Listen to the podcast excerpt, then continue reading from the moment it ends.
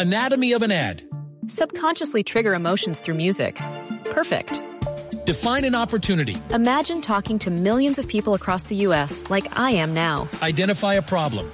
Creating an audio ad is time consuming. Offer a solution. Utilize cutting edge AI. Imagine creating all that in under 30 seconds. Well, we did to create this ad. To learn more about AI in the audio industry, download the white paper from audiostack.ai.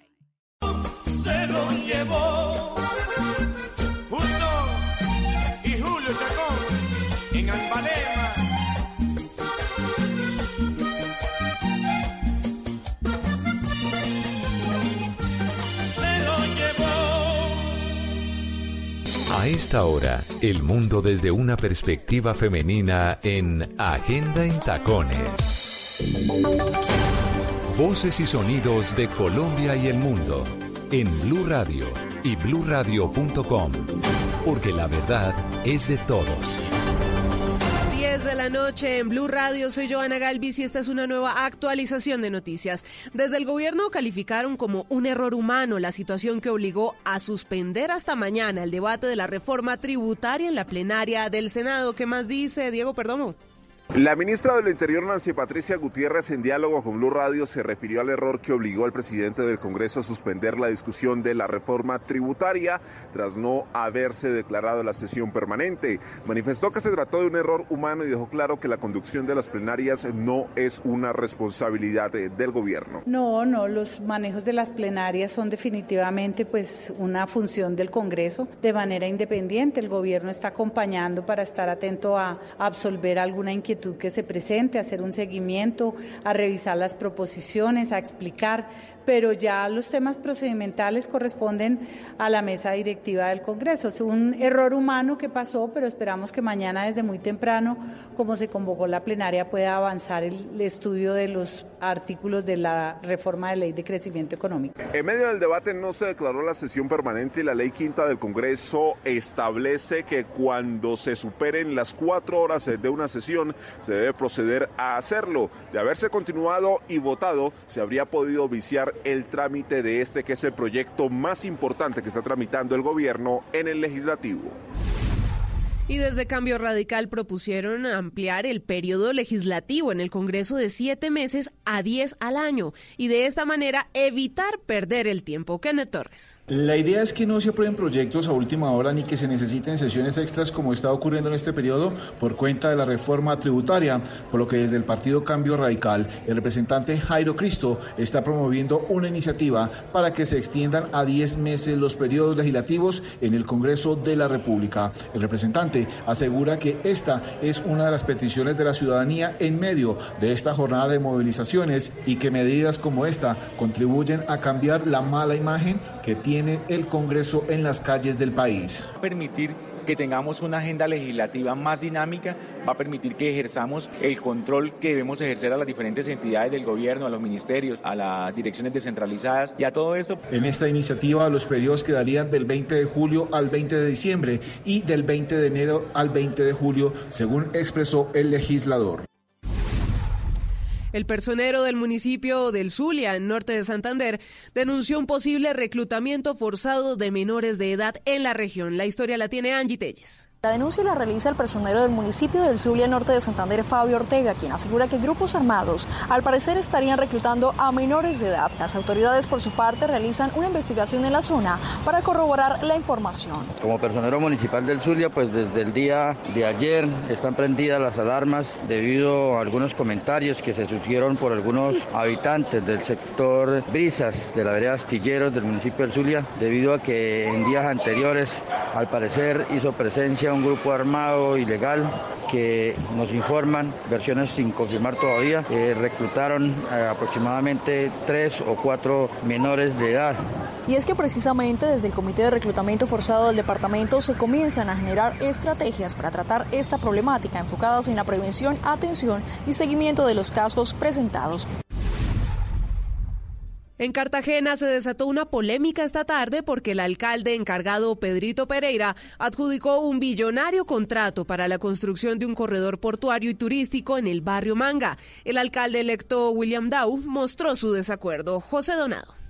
Hay polémica en Cartagena porque el alcalde encargado Pedrito Pereira, quien finaliza su encargo ese 31 de diciembre, adjudicó el contrato para la construcción del corredor portuario y turístico que contempla la quinta avenida del barrio Manga, el cual tendría un valor cercano a los 2 billones de pesos y que incluiría nuevos peajes urbanos. De inmediato el alcalde electo William Dow se pronunció en redes sociales mostrando su desacuerdo. Abro comillas. Pedrito Pereira adjudicó proyecto APP autorizando seis peajes por 30 años. No lo comparto. En mi gobierno haré todo lo posible por tumbar ese atentado en contra de todos los cartageneros. Cierro comilla, afirmó Dau. De igual manera, el alcalde Pereira sostuvo que ese proyecto puede traer un beneficio para Cartagena y que solo se pagaría un recorrido por peaje. Ante la Procuraduría, los concejales electos de Bogotá, que llegarán por primera vez, pedirán medidas cautelares ante la creación de un sindicato de trabajadores de los concejales que terminan su periodo. Camilo Cruz. Para los concejales electos de Bogotá, la decisión de algunos trabajadores de sindicalizarse para conservar sus puestos dentro de la corporación los condicionaría a ellos a no poder elegir un equipo de confianza. El concejal electo Julián Espinosa manifestó que se espera una intervención de la Procuraduría. Vamos a instaurar una medida cautelar de urgencia porque creemos que tenemos que defender nuestro derecho a conformar libremente las unidades de apoyo normativo para acompañar nuestra gestión pública. Calificó que la creación de este sindicato es una leguleyada. Como un carrusel de nombramientos en el Consejo de Bogotá de concejales marrulleros que luego de haberse quemado en las elecciones del 27 de octubre quieren tener eh, su presencia en el Consejo de Bogotá. Los concejales intentarán demostrar ante los entes de control que la creación de este sindicato hace una semana es un abuso a los derechos de asociación sindical. Y nuevamente el invierno pone en jaque la vía Mocoa-Pitalito, que a pesar de ser atendida por maquinaria de la Unidad de Gestión del Riesgo, ha presentado más de ocho derrumbes que mantienen represado el tránsito de cientos de vehículos. Jairo Figueroa. En medio del padecimiento, centenares de personas intentan esta tarde llegar a sus destinos en Mocoa y Pitalito. La vía está intransitable. El invierno causó más de ocho derrumbes que tiene el transporte paralizado.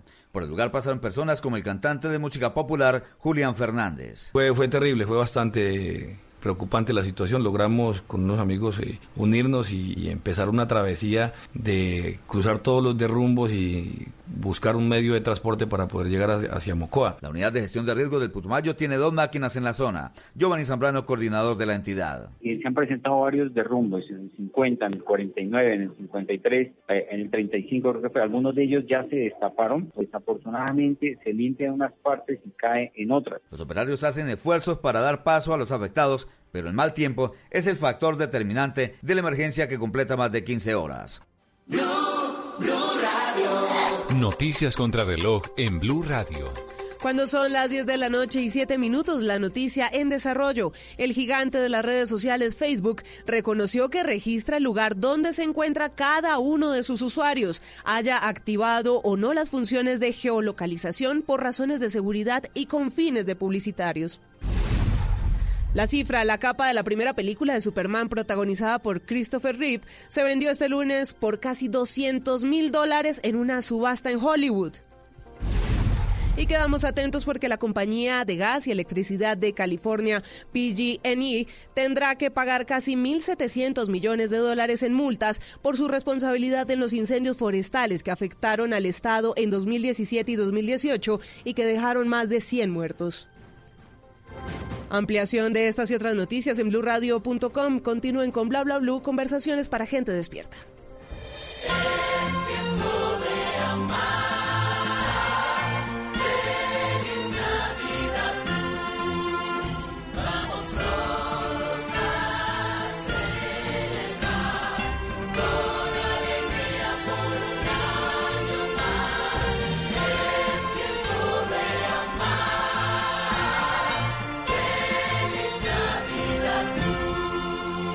Blue Radio, la nueva alternativa. El mundo está en tu mano. Escúchalo. Noticias de Colombia y el mundo a partir de este momento. Léelo, entiéndelo, pero también opina. Con respecto a la pregunta del día. Comenta. Yo pienso que ese código. Critica. Y sí, pienso que. Felicita. Vean que el pueblo lo está respaldando. En el fanpage de Blue Radio en Facebook tienes el mundo. Y un espacio para que compartas lo que sientes. Búscanos como Blue Radio en Facebook. Tú tienes mucho que decirle al mundo, porque en Blue Radio respetamos las diferencias. Blue Radio, la nueva alternativa. Todos tenemos un reto, algo que nos impulsa, eso que nos hace levantar de la cama todos los días, un sueño que nos lleva al límite y nada más importa. No importa el dolor, ni la frustración, no importa el tiempo. Un reto que es a la vez nuestro combustible y nuestra obsesión. Porque nada se consigue de la noche a la mañana. Este es mi reto. ¿Cuál es el tuyo?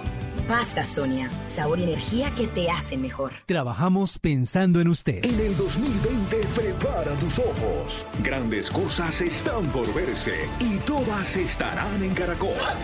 Carmen! Tendremos talento a otro nivel. La sacaremos del estadio. Soñaremos en grande. Qué bien se ve el 2020. Estás escuchando Blue Radio, un país lleno de positivismo, un país que dice siempre se puede. Banco Popular. Soy Marta Vélez y cuando dicen que el palo no está para cucharas, yo veo que con él puedo hacer un juguete, una mesa y hasta una bicicleta. Siempre se puede cambiar,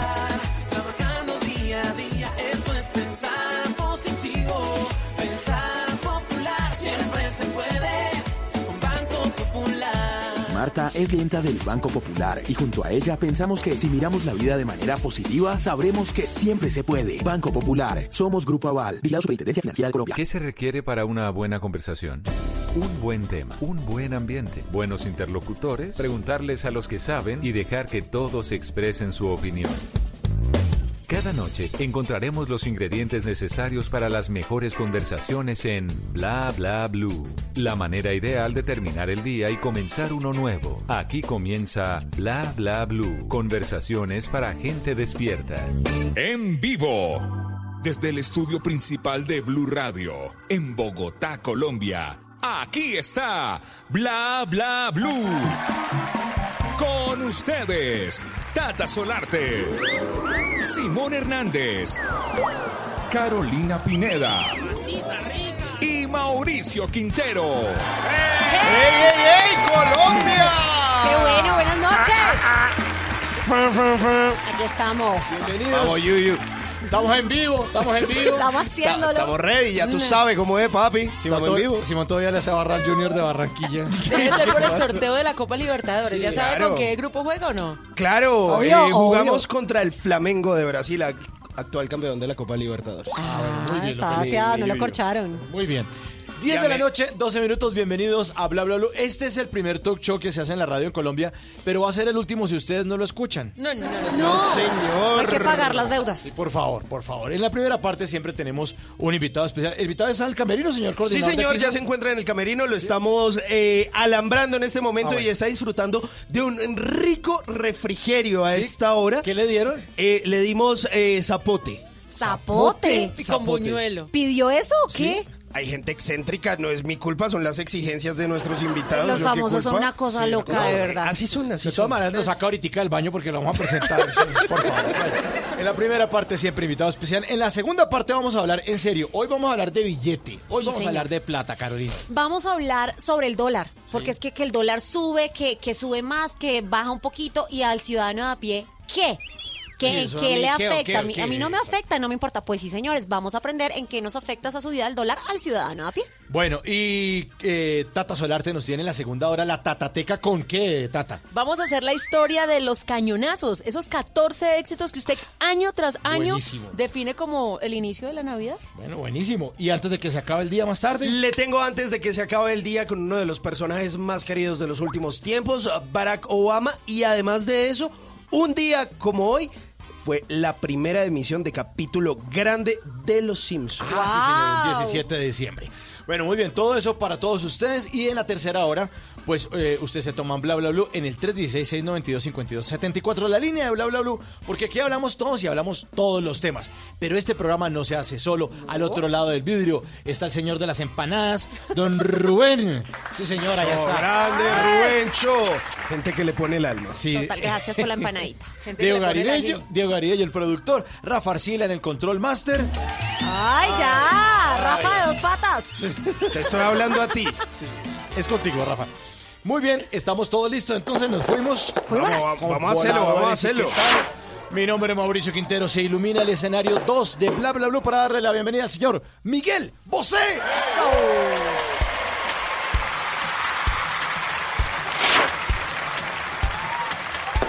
Era un villano, un mentiroso, un fanfarrón. A medianoche se colaba por las ventanas de las casas. Le mordía el cuello a las nenas. Pero nos enamoró a todos. Porque era como era. Era un verdadero integral. Bandido.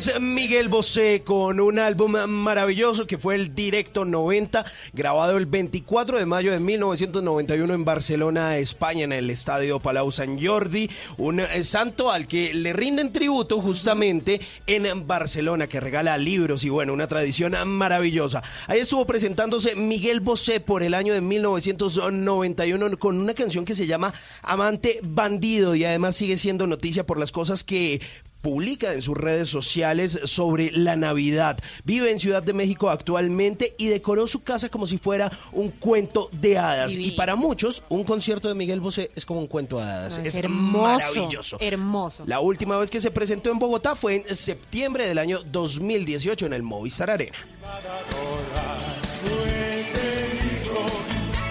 Huracán, huracán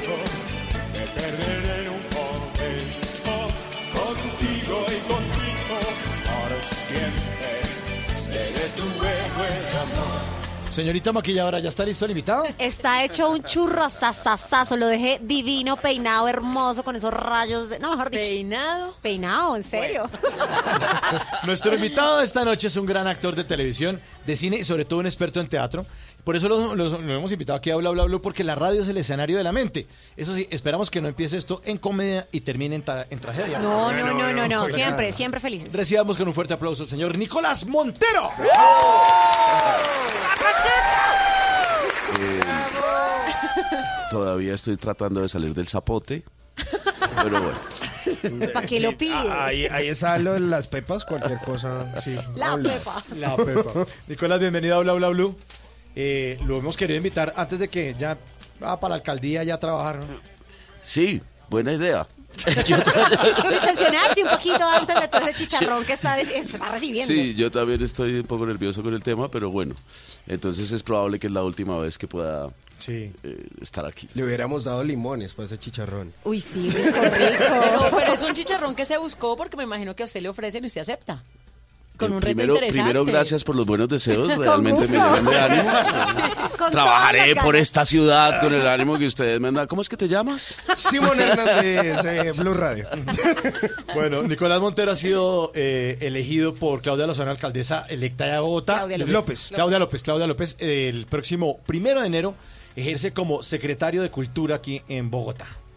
Y ha tenido una trayectoria, como lo decíamos ahí en el inicio, en televisión, en cine y también en, en teatro. Seguramente por ser un promotor de la cultura del teatro, pues aceptó finalmente. Sí, digamos que había como muchas, eh, como muchas razones para hacerlo. Uno, yo creo que es esta, esta, la invitación de esta alcaldía en particular, ¿verdad? Viene de un esfuerzo. Yo a Claudia le reconozco toda su trayectoria, pero creo que una de las cosas que, que yo personalmente le agradezco es que después de la ilusión del Partido Verde, después de la ola verde y después de que todo parecía que los partidos de centro iba a estar muy difícil que, se reagruparan, yo creo que ella hizo un ejercicio muy importante. Eh, y vemos no solo que ganó en Bogotá, sino que toda esa, toda esa corriente de centro un poco aburrida de, las, eh, de, los, extremos eh, ha dado un mensaje fuerte en todo el país. Entonces, claro, cuando me lo ofrecen, primero, evidentemente, el- el- digamos que no sé si fue pánico o miedo, pero por ahí estuvo la cosa, Eh, más con mucha sorpresa, pero ella misma me hizo pensar, miren, llevamos mucho tiempo tratando de consolidar, digamos, este discurso ciudadano alrededor de la cultura ciudadana, alrededor de, digamos, unos discursos más racionales que, mm, que tengan, eh, digamos, mensajes de género, de protección del medio ambiente, eh, manifestar que la cultura es como el pegue de, de la, de la humanidad, pues. Entonces, era difícil decir que no, como que no lo sentí responsable. Yo le dije, pues usted verá, pero pues haré mi mejor esfuerzo. Pero ¿quién buscó a quién por primera vez? ¿De dónde se conocían? No, nos, pues nos habíamos visto antes en estas, en estas eh, cosas del Partido Verde, del centro, cuando se formó el Senado, que, que, que precedió, digamos, al, a, la- a las negociaciones de paz, al, al proceso de paz. Ella de alguna manera me buscó para que le ayudara con Antanas, eh, fue más como por esos lados. Pero no es que nos hubiéramos buscado antes mucho, Ah, en ok, realidad. ok. Sí, era Pero- como que nos conocíamos y teníamos, obviamente, pues, ¿quién no tiene referencia de Claudia López? Pero son cercanos, ¿me hecho, ¿le invitaron al matrimonio o no? No, señor, no, pero básicamente Ah, era si me invitaron a mí, ¿cómo así? Básicamente no tenía para el regalo. Porque... Pero ya va a ser secretaria, tranquilo.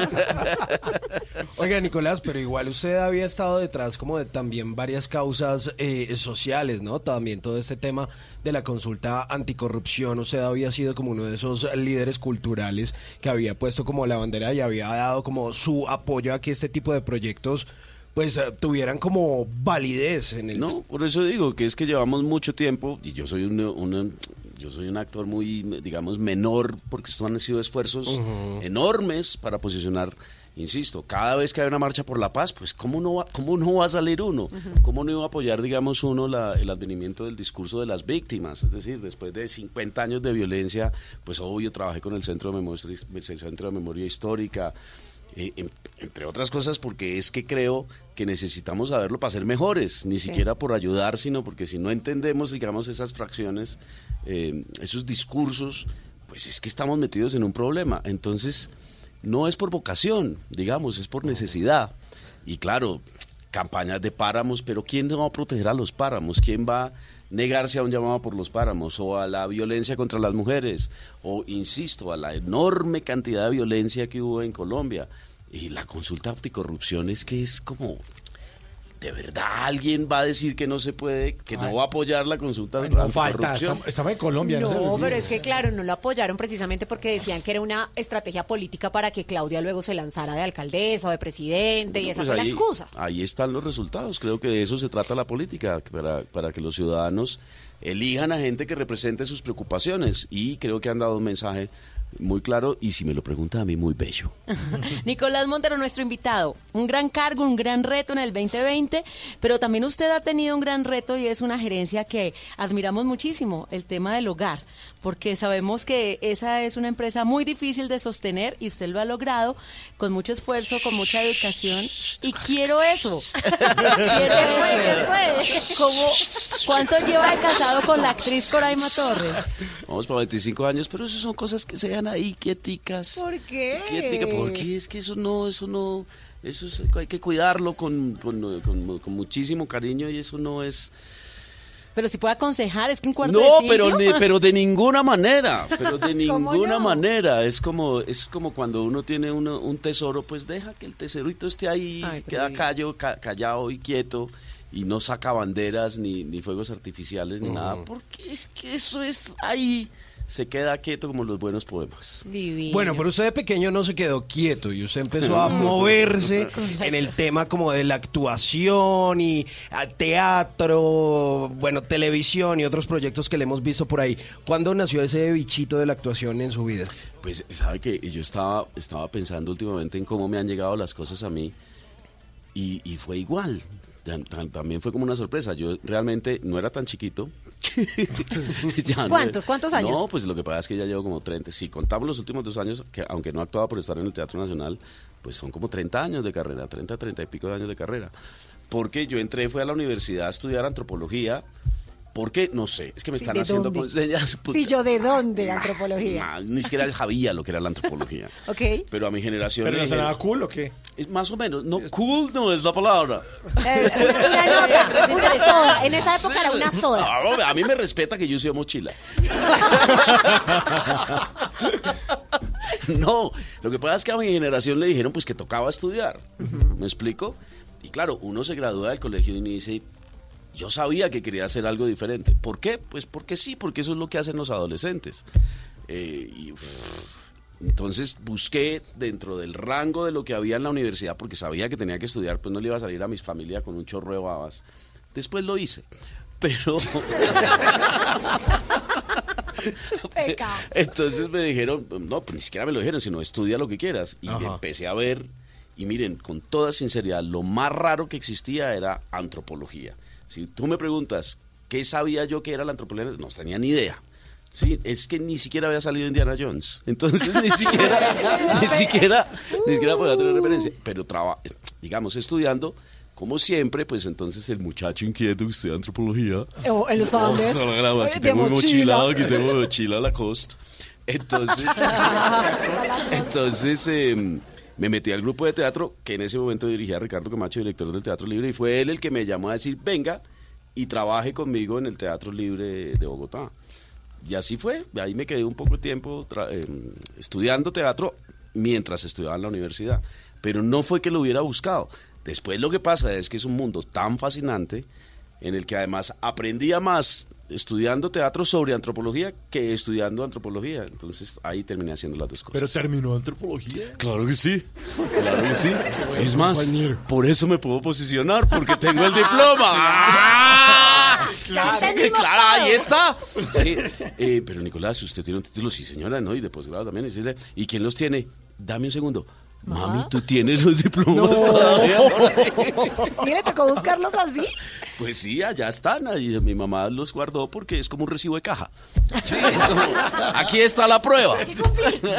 Yo pagué por esto. Yo ¿no? pagué por Trae el recibo aquí, hágame el favor. Cinco años. Exacto. Sí, bueno, estamos esta noche con Nicolás Montero aquí en Bla Bla Bla.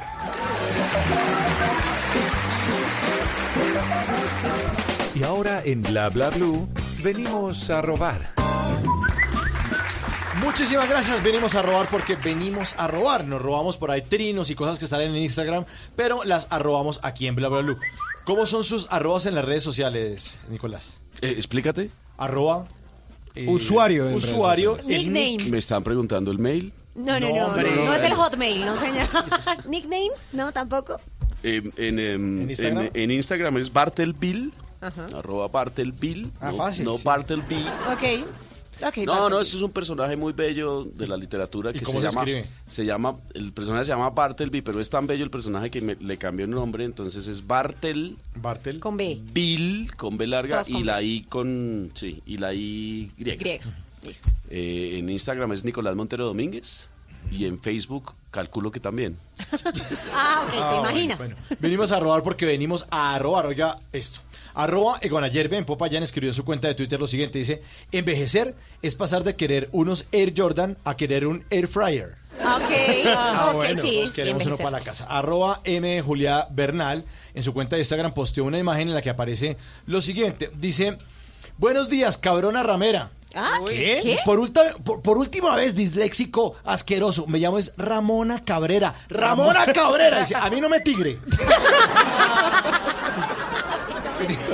Venimos a robar porque venimos a robar. Arroba Mila Alta escribió en su cuenta de Twitter. eh, mi parte favorita de las películas de Star Wars es cuando me quedo dormida.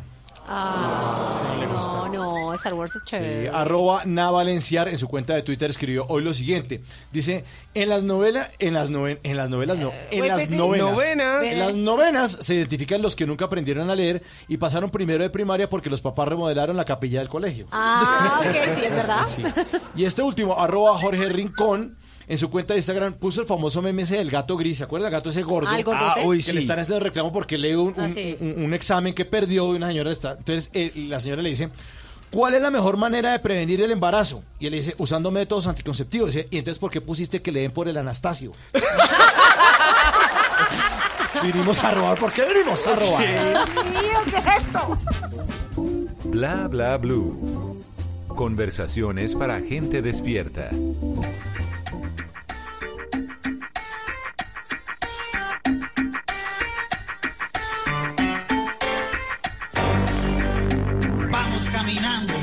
Avanzando. El sol de un día nuevo nos va iluminando. Rostros desconocidos, un dolor no merecido. Llevamos una luz que apagar. 10 de la noche, 30 minutos. Y vamos caminando y vamos avanzando con Nicolás Montero. Esta es la última bala, la canción de Yuri Buenaventura, la banda sonora de Escobar, El Patrón del Mal de 2012. Serie en la que Nicolás Montero hizo el papel de Luis Carlos Galán y con el que obtuvo además un premio TV y novelas a mejor actor de reparto. Sí, maravilloso ese papel, pero maravilloso.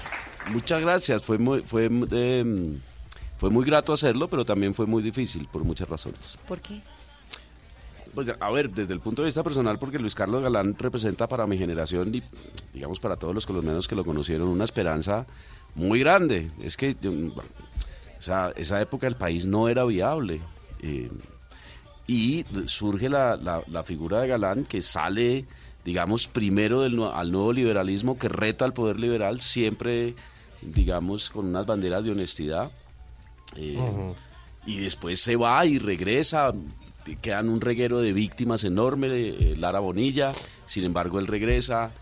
Lo nombran, eh, digamos, el candidato por, eh, por elección popular, digamos, cuando o sea, el Partido Liberal dice, bueno, vamos a escoger un, un candidato, pero eso va a ser con una elección popular. Y él logra, y era virtualmente el presidente, eh, y creó una enorme esperanza.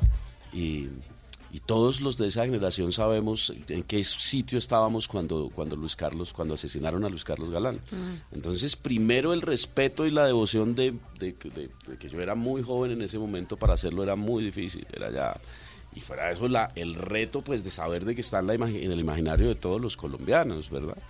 Entonces, eh, por eso fue muy difícil, porque yo no les voy a decir que un actor siente todo lo que está pasando por dentro y se vuelve mimético y el camaleón. No, eso es un trabajo, digamos, de una cierta precisión donde pueden pasar cosas y tal. Pero, pero digamos, una escena que me dio duro fue ciertamente la de su asesinato. Eh, porque uno, eh, al, al hacerlo, uno decía, pero ¿cómo este tipo se montó aquí sabiendo que era el hombre más amenazado de Colombia? ¿Cómo quedó tan desprotegido? ¿Cómo quedó tan frágil y tan expuesto? Y se nos fue el país. Y, y- y está- y pagamos los costos de eso durante mucho tiempo y creo que todavía lo seguimos pagando. Entonces fue difícil porque más allá de una personalización, de una caracterización, había la narración de un país. Se pone de pie, se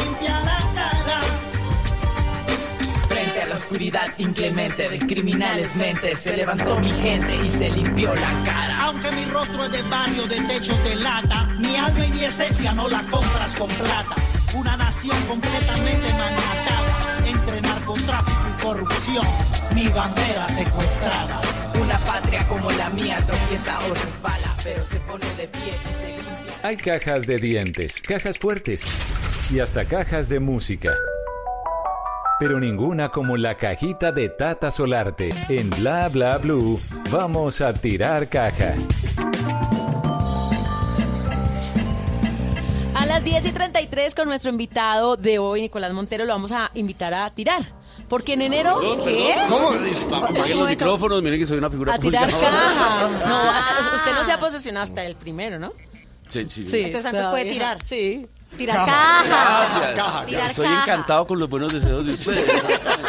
Porque ya que diga que después de posicionado no va a poder tirar, sí, ya. eso Sí. está muy preocupante. Te lo juro que no va a Eso sí. poder. Ni tiempo va a tener. Gracias, gracias. No. Caja. Ahorita me dejas tu teléfono y tu nombre de secretaria para que tampoco lo puedas hacer. Bueno, Nicolás, ahí está la cajita de bla bla blue. La idea es que saque de a papelito, nos vaya contando sobre lo que dice ahí cada uno de ellos. Así sea, que abro la caja. abra la cajita, saque un papelito, Saco un papelito. lee el papelito. Actuación. Sí, usted va a tener un receso importante. Porque va a, como, como cuando estamos en la obra que se mueven muchas arandelitas para que salga bonito y usted va a hacer un trabajo bien interesante. Pero en algún momento dicen que el que es actor no deja de ser. Y yo me imagino que termina todo esto, no sabemos qué nos depara el destino, pero muy seguramente usted en su cabeza tiene algún personaje que no sé si se quede con las ganas o en algún momento quisiera retornar con ese personaje. Ahorita hay una serie histórica que se llama Bolívar y muchos actores que hemos entrevistado nos han dicho qué gran actuación, qué gran serie, algo histórico o algo del futuro. ¿Qué le gustaría? No, yo ahorita ni lo pienso. Es decir, eh, si, si, si, si me preguntan, hace poquito de hecho me lo preguntaron, y eh, creo que en esta misma, creo que en esta misma emisora, eh, cómo quisiera, no es que uno quiera ser recordado, pero hoy en día, ¿qué me importaría que la gente eh, pensara en este momento hacer un buen servicio público? Pero sin ninguna duda, en dos años o en tres años o en cuatro años hablamos, ¿cierto? Pero ahorita pues creo que toca estar concentrado. Ahora, la actuación eh, es mucho lo que me ha enseñado y obviamente mucho lo que tengo que agradecerle. ¿Cuáles personajes eh, me, me- me gustaría, digamos, en algún momento hacer? Seguramente el Rey Lear, me gustaría mucho.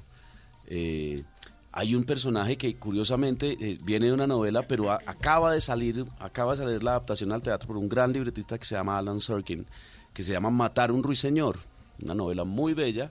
Y el personaje que, que- que a mí me encantaría hacer es el de John Atticus, que es un abogado eh, en, plena, en, en pleno racismo norteamericano que en un pueblo decide defender a un negro.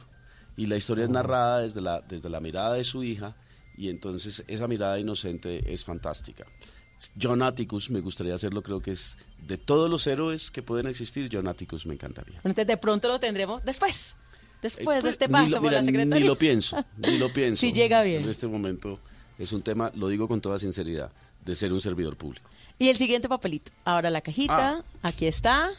Listo, meta la manito y saque otro papelito. ¿Qué dice ahí? Animales. A usted le fascina, ¿no? Sí, pero a quién no.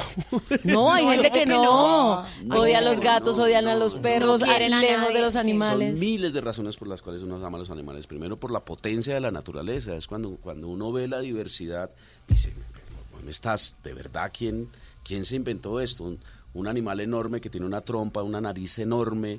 Y uno dice, pero la naturaleza puede hacer esto. Y si te vas por las aves, entonces de verdad la riqueza de la naturaleza es sin duda conmovedora. Usted unió ese gusto por los animales con el arte, Sí. ¿Por? por la obra.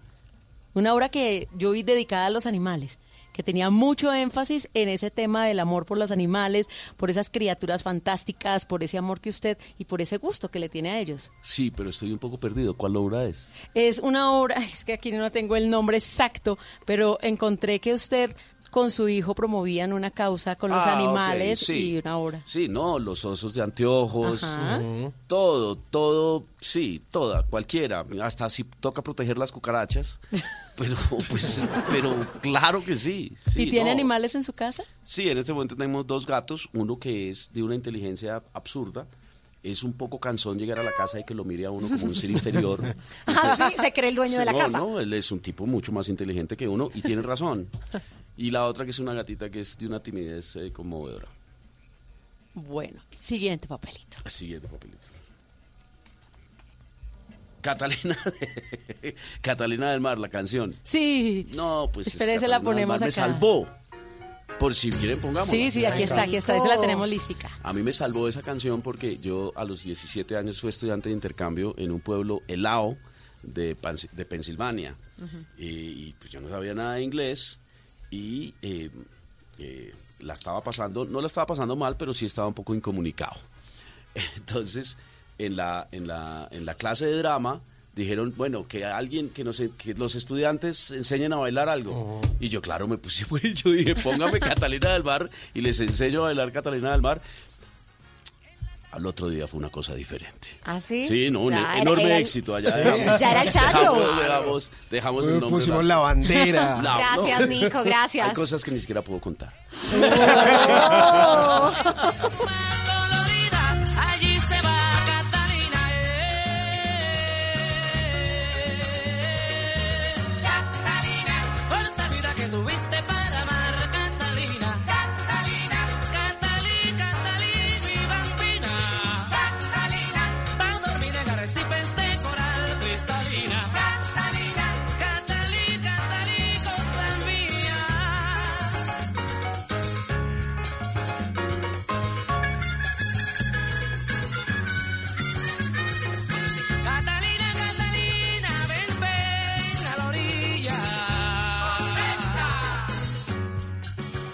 Lo que algún día fue noticia, hoy es historia.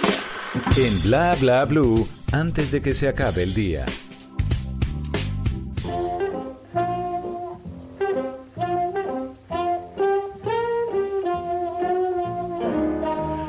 Antes de que se acabe el día, vale la pena recordar que un día como hoy, pero del año 2014, Barack Obama, expresidente de los Estados Unidos, anunció que este país moderaría el bloqueo a Cuba. Barack Obama fue el presidente número 44 de los Estados Unidos de América, nació el 4 de agosto de 1961. Nació en la ciudad de Honolulu, en Hawái, quedó huérfano de su padre en 1982 cuando él murió en un accidente de tránsito.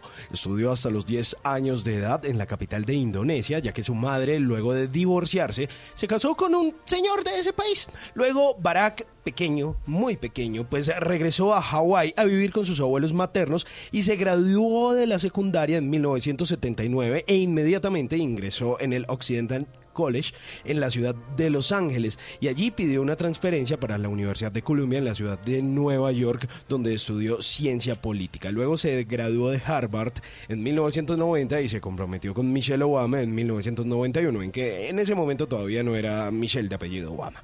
Él eh, fue electo senador en 1996 por el estado de Illinois y en el 98 fue reelecto, pero en el año 2008 lanzó su candidatura a la presidencia. El 4 de noviembre del 2008 se convirtió en el primer presidente afroamericano de esa nación. Al culminar se lanzó para un segundo mandato, siendo reelecto en los comicios celebrados el 6 de diciembre del 2012. Antes de que se acabe el día, recordemos una frase de Barack Obama. Si estás dispuesto a trabajar duro y cumplir con tus responsabilidades, podrás salir adelante. No importa de dónde vengas, cómo luzcas o a quién ames.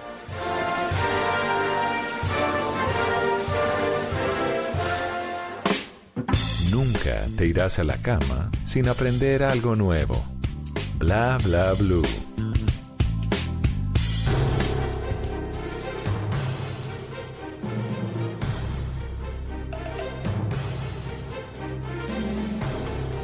...10.42, eso que escuchan ustedes ahí... ...es el cabezote inicial de la serie Hombres de 1997... ...en la Uy. que Nicolás Montero hizo el papel de Julián Quintana...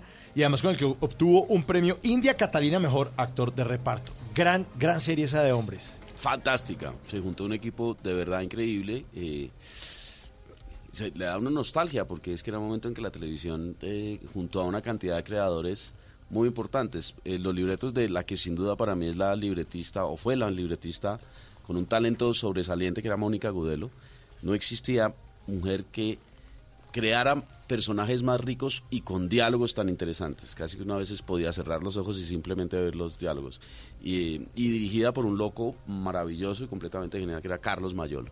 Entonces se juntaron estos dos, eh, ¿qué les puedo decir yo? Do- dos talentos increíbles y todavía hoy los que hicimos hombres somos muy amigos.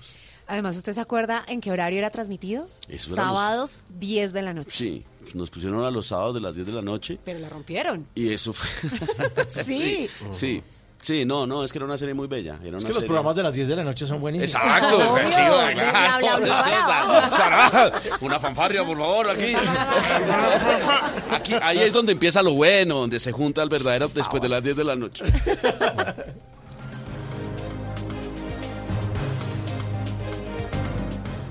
Pues Nicolás lo queremos invitar a cenar. Por favor. Por favor, eh, lo vamos a, por favor, ábranse las, ábranse las puertas. A ver, ahí. a ver. Lo vamos a invitar a nuestro restaurante El Gordon Blue. Gordon Blue. Gordon Blue, Sí, señor. Que trae- Ok. Mesero, por A ver. favor. A ver. señor, por favor, señor mesero. Sí, señor, claro que sí. Eh, buena noche, eh, señor Nicolás, bienvenido. Eh, permítame darle la bienvenida a su restaurante El Gordon Blue, como se puede dar cuenta, ambiente familiar, siga que no es joven. Eh, mi nombre es Simón, pero me dicen Michelin, porque soy la única estrella que tiene este restaurante. No, no por nada más. Por nada Eh, permítame preguntarle, ¿mesita para dos o viene solo? ¿O, o No, para de momento, de momento estoy solo, sí. De momento tengo solo, sí. listo. Pues no traería a nadie aquí, así que no. Pero tranquilo. No, pues gracias. Sí, ya le dijo que no, que no la Eh. ¿Le gustaría empezar con un vinito, un cóctel, una cerveza, un tequila? ¿Qué le gusta tomar? una cerveza puede ser ahora. Una cerveza, sí. listo. A ver, de- cervecita, listo. Ya se la traemos. Eh, mm, a ver, de entrada tenemos una mm, brocheta sobre las tablas para que nos hable sobre ese reto que fue o sigue siendo en este momento la administración del Teatro Nacional. Oh, fantástico. El Teatro Nacional para mí, yo- la primera obra que yo vi, sí, no sé cuántos años tenía, tenía como 12 años, no sé, y se llamaba A Puerta Cerrada, de Jean-Paul Sartre. Todavía me acuerdo quién actuaba. Actuaba Humberto Dorado, Consuelo Luzardo, Gustavo Londoño, no me acuerdo quién más. Y yo fui porque pues eso, ir a teatro era de inteligentes. Obvio. Sí, Mochila la cosa como ¿no? Mochila Lacoste. Iba para la mochila, sí. Obvio. Yo sabía que la- iba, a encontrarme, iba a encontrarme un destino de mochila. Eh, y mira, quedó impreso en la memoria. ¿sí? Eh, todavía la frase famosa, por supuesto, de, de, de A Puerta Cerrada es el infierno son los otros. Pero fue una, una, una revelación, digamos, ir a un teatro, ver que existían actores, ver, ver que la gente estaba. Y lo que, lo que después hizo Fanny fue hacer crecer el teatro, luego hizo uno más grande, luego puso la casa del teatro y uno seguía viendo obras, obras de toda naturaleza, debo decirlo. Eh, el diálogo del rebusque de la Candelaria, eh, La muerte y la princesa. eh, después actué, dirigí en el Teatro Nacional y, y además el festival, eh, una cosa que cambió a la ciudad, entre otras cosas. Entonces, cuando me dijeron que asumiera la dirección artística del Teatro Nacional, eh, debo decir que tampoco lo pensé. tampoco lo pensé. Eh, pero pues estamos muy contentos. Pasamos de hace, hace unos años el Teatro Nacional había dejado de producir, o sea, básicamente estaba como en términos de coproducciones y de alquileres. Hoy tenemos eh, todo, todo está producido, salvo el personaje del año, sin duda, el One Piece, Ujú. pero todo lo demás que es producido por, por Alejandro y por, por su equipo, eh, pero todo lo demás son producciones del Teatro Nacional. Qué maravilla. Entonces, eh, tenemos, por ejemplo, en este momento la obra que sale mal, que es un éxito, compramos los derechos en Inglaterra, los trajimos. Es que es una locura esa- esa obra, Es muy divertida, es muy divertida. Ahorita estuve en Londres porque nos invitaron los productores a que hiciéramos parte de toda la gente. Son 35 producciones en el mundo. Wow. Hay Wow. India, China, Francia. Estrenamos primero que en España. Colombia estrenó primero en España. Estoy muy contento con el montaje porque yo que he visto los montajes en otras partes, el de nosotros es realmente fantástico. Nuestros actores son realmente fantásticos. Tenemos una obra de Zeller que es un autor francés muy importante. Lo que se viene el año entrante, aunque yo no vaya a estar ahí, pero voy a echar la chiva. ¿Ustedes se acuerdan de una película que se llama La Duda? Sí, sí, sí. Bueno, eso realmente es una obra de teatro la con Meryl Streep, que es la historia de un sacerdote quien entra en el... Una monja empieza a perseguirlo porque sospecha... Bueno, eso realmente es una obra de teatro, premio. Pulitzer, ganadora del Círculo de Críticos de Nueva York, y va a ser el primer estreno del próximo año en el Teatro Nacional. Uy, hay La que va a ir. la va a dirigir Kepa Muchastegui. eh, Maravilloso. y me encanta además porque es una obra que a pesar de que, di- digamos, de que está como en el tema del abuso, realmente se trata de la duda. Entonces, parece que dudar es importante. Sin este lugar a dudas. Y Bueno. vienen muchas más producciones. Bueno, no, no le voy a permitir que dude con el siguiente plato porque es que no hay más. Ya entenderá la hora. Se comió el único zapote que quedaba. Básicamente. Eh, de plato fuerte, permítame ofrecerle unos, eh, unos fotogramas ah, de carne en cubos sobre una salsita de lentes a los vegetales eh, y unos corazoncitos ahí de pollo. Para, para que nos hable sobre esa experiencia de cine que ha hecho varias películas, pero podría decirle yo que mi favorita de las que sé que ha hecho, Diástole y Sístole. Sí, fantástico. Con Harold Buenísimo. sí, no, pero es que además se volvió, es una película como de culto. Es clásica. Eh, Harold, es que Harold está tostado y en esa época Estaba más tostado. Sí, yo estaba haciendo hombres incluso. Entonces, claro, el tipo llegó allá como regañadientes, pero de pronto le dijo, no, man, el man está famoso, mano, toca ofrecerle la película. Harold llegó allá y yo leí el guion y eso era una, pues, era lo que era la película, una cantidad como de clipsitos sobre los encuentros y desencuentros de una pareja. Y yo pues entendía, entendí muy poco, porque pues acostumbrado a unos libretos, digamos, en otra estructura. Entonces le dije, hermano, pero es que yo después de leer todos estos guiones, tu, tu visión sobre lo que es una pareja es una catástrofe, son puros desencuentros. Y se me quedó mirando y me dice, es que uno cuenta lo que le pasa.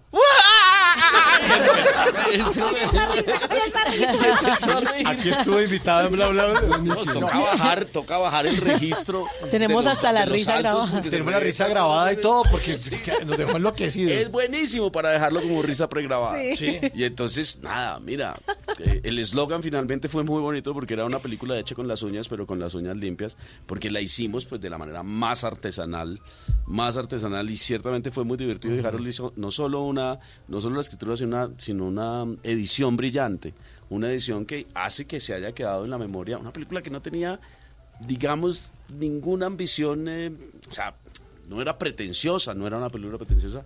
Y ciertamente de las películas que yo he hecho, esa es la que se acuerda. Sí, es maravilloso. Eh, Ahí está la risa. Ahí está Harold. Ahí está Harold. Esa es la risa de Harold. Y sigue igual, la última vez que lo vi sigue igual, se ha vuelto un poco más serio. Pues, pues, la verdad.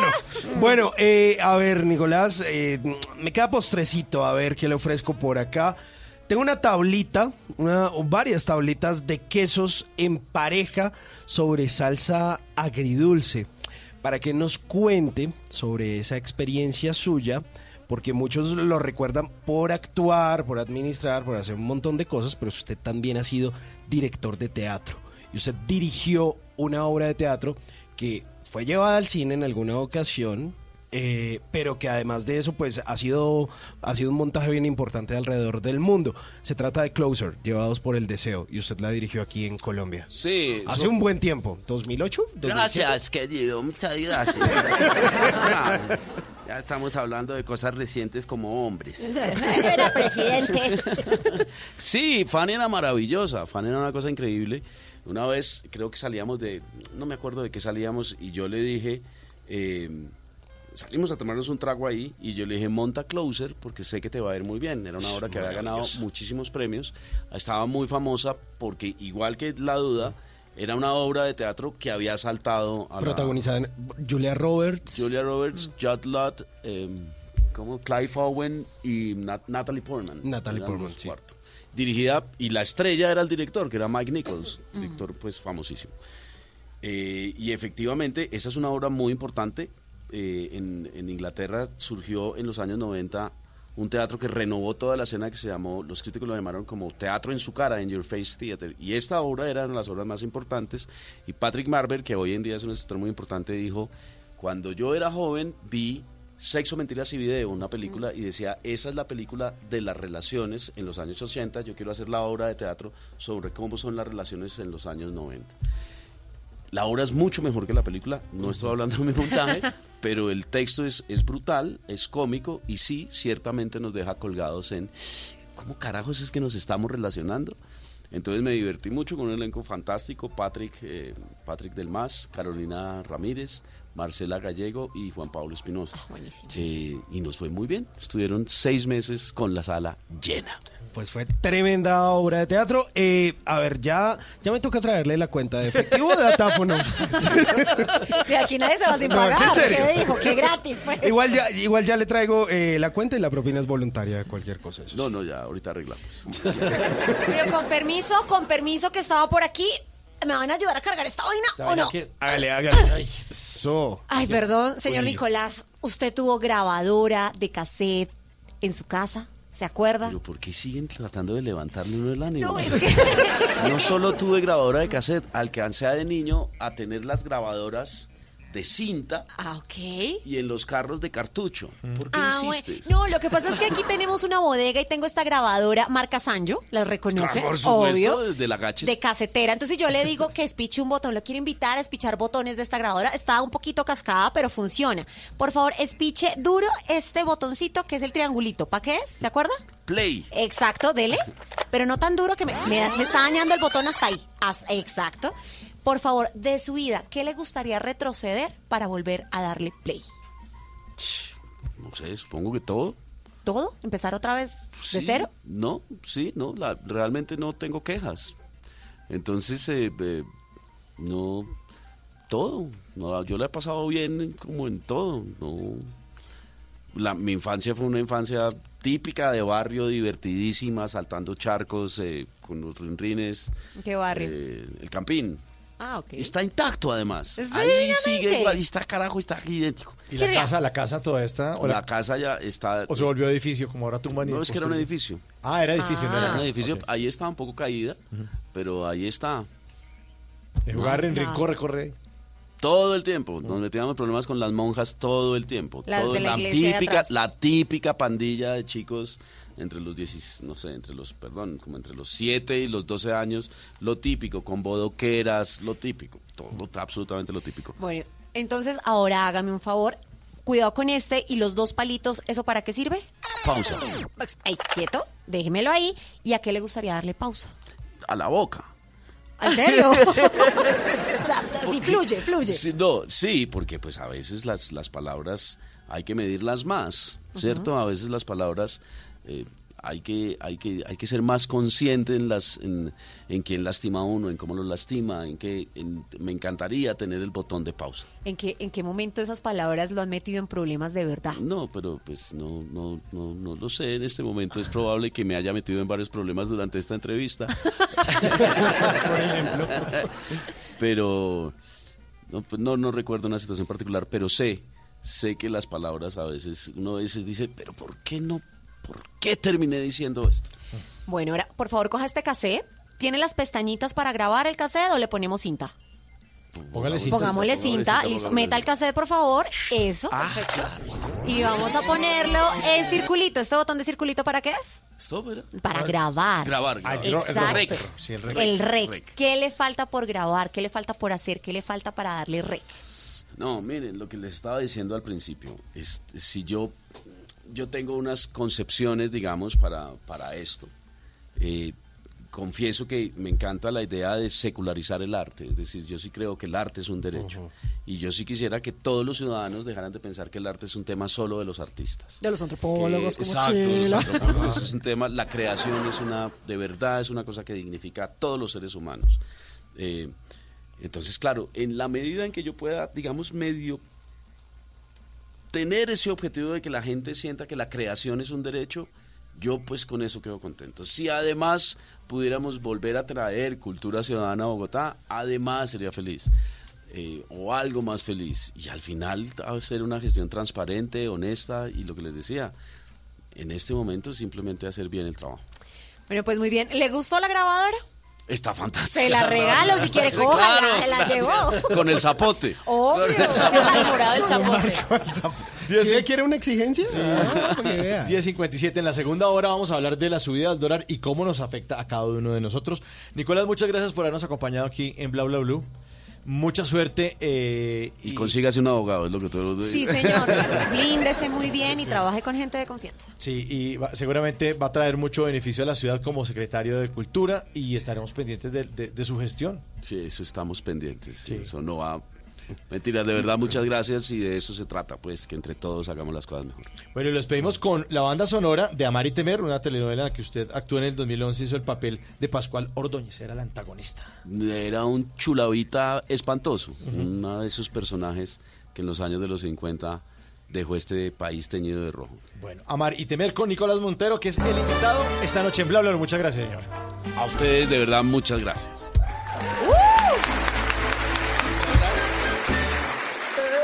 Estoy tan solo y tú tan cerca. dos corazones que tienen sed. A mí el silencio me acompaña, ya tu piel calor no extraña sin amor. Hoy como ayer, cuán derrotadas se ven dos vidas, que ya se rinde, que no dan más. Siempre vale levantarse, al final alguien espera, es igual. Amar y temer, cuatro paredes guardan mis secretos que se estancaron en mi soledad. Cuánto silencio se esconde en tu mirada, pero a un latido no lo puedes callar. Una derrota se convertirá en valor para avanzar. Una batalla solo un paso en la guerra de vivir. Unas se pierden y otras se ganan pero llegar a ti será mi existir.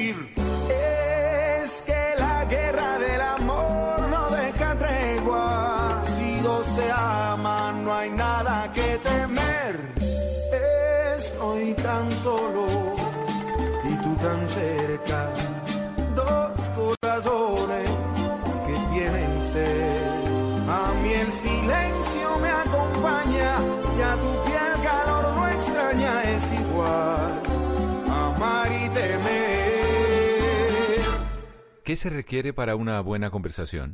Un buen tema, un buen ambiente, buenos interlocutores, preguntarles a los que saben y dejar que todos expresen su opinión.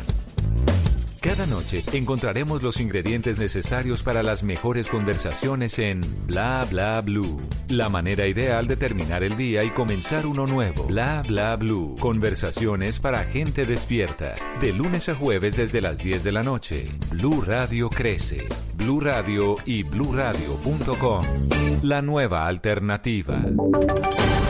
Voces y sonidos de Colombia y el mundo en Blue Radio y bluradio.com, porque la verdad es de todos.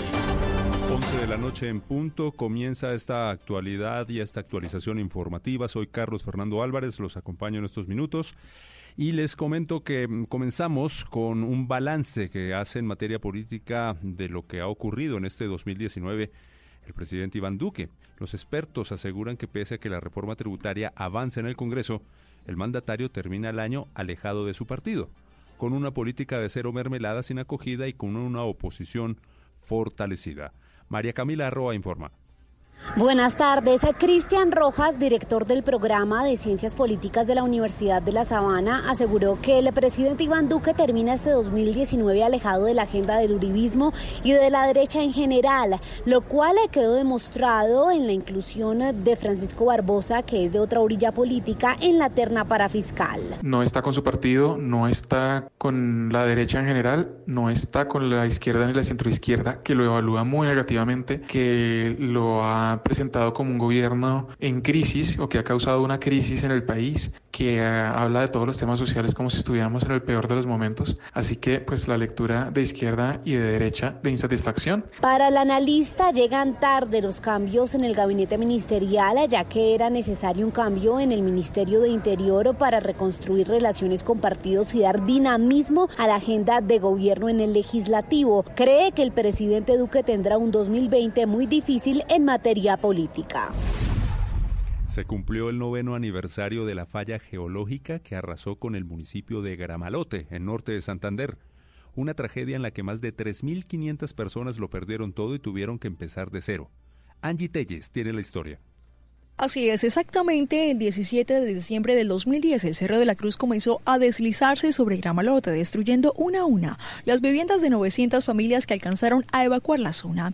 Nueve años después, los pobladores recuerdan con nostalgia aquella fecha. Christopher Vargas, quien fue damnificado y ahora el alcalde electo, relató su historia. La verdad, pues son sentimientos encontrados, ¿no? Eh, siempre uno se levanta los 17 de diciembre de todos los años y pues eh, siente la nostalgia, ¿no? La nostalgia deja de, de- recordar lo difícil que, que fue, ¿verdad? El tema de salir del municipio sin saber en ese momento que no lo volveríamos a ver, con la alegría que hoy en día podemos eh, eh, vivir al ver nuevamente nuestro casco urbano, que aunque no es el mismo, eh, lo queremos mucho, ¿no? El nuevo reto para el alcalde durante los próximos cuatro años será entonces lograr avanzar en la construcción de las 153 casas que hacen falta, el hospital, la Casa de Cultura y el Templo Angie Telles, Blue Radio. Las autoridades en Caldas siguen golpeando las estructuras criminales que desarrollan explotación minera ilícita a orillas del río Cauca. 19 personas fueron capturadas explorando tres minas en zona rural del municipio de Anserma. José Fernando Berrío.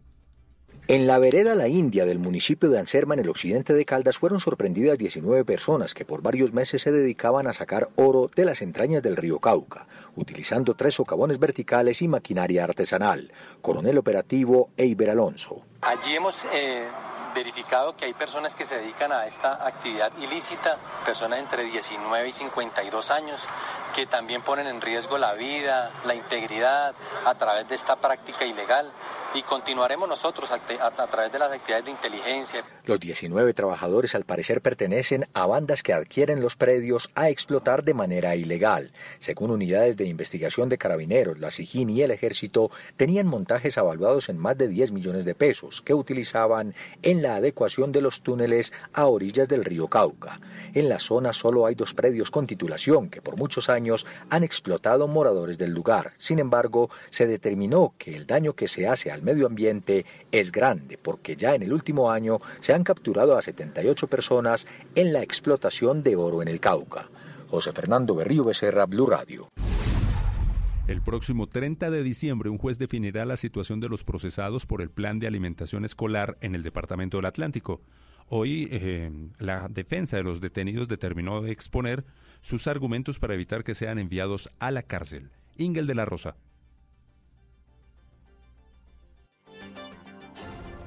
El secretario de Educación del Atlántico, Dagoberto Barraza, el funcionario Emil Pacheco y los contratistas Uriel Reyes y Félix Barrios, todos capturados por presunta corrupción en el plan de alimentación escolar, se defendieron a través de sus abogados en la audiencia de solicitud de medida de aseguramiento que terminó este martes en los juzgados de Barranquilla. En este presunto caso de corrupción estarían en juego unos 3 mil millones de pesos, por lo que la Fiscalía pidió enviar a la cárcel a todos los involucrados mientras se desarrolla el juicio en su contra. Ahora el juez, tras analizar todas las pruebas y testimonios de las partes, decidirá la medida de aseguramiento el próximo 30 de diciembre, justo un mes después de haberse materializado las capturas. Noticias contra reloj en Blue Radio. En desarrollo el anuncio de China y Rusia de reducir las sanciones contra Corea del Norte siempre y cuando el régimen de Pyongyang avance en desnuclearizar al país, en clara referencia a reducir su arsenal balístico con misiles intercontinentales. La cifra, 15 millones de pacientes de Canadá quedaron expuestos debido a un ciberataque con el que se robaron sus historias clínicas y datos personales. Y quedamos atentos a la investigación sobre el motín en la cárcel de La Joyita en Panamá, donde murieron 11 reclusos y otros 11 resultaron heridos en medio del enfrentamiento. Son las 11 de la noche, 6 minutos. Ampliación de esta información en blueradio.com y sigan con bla bla blue.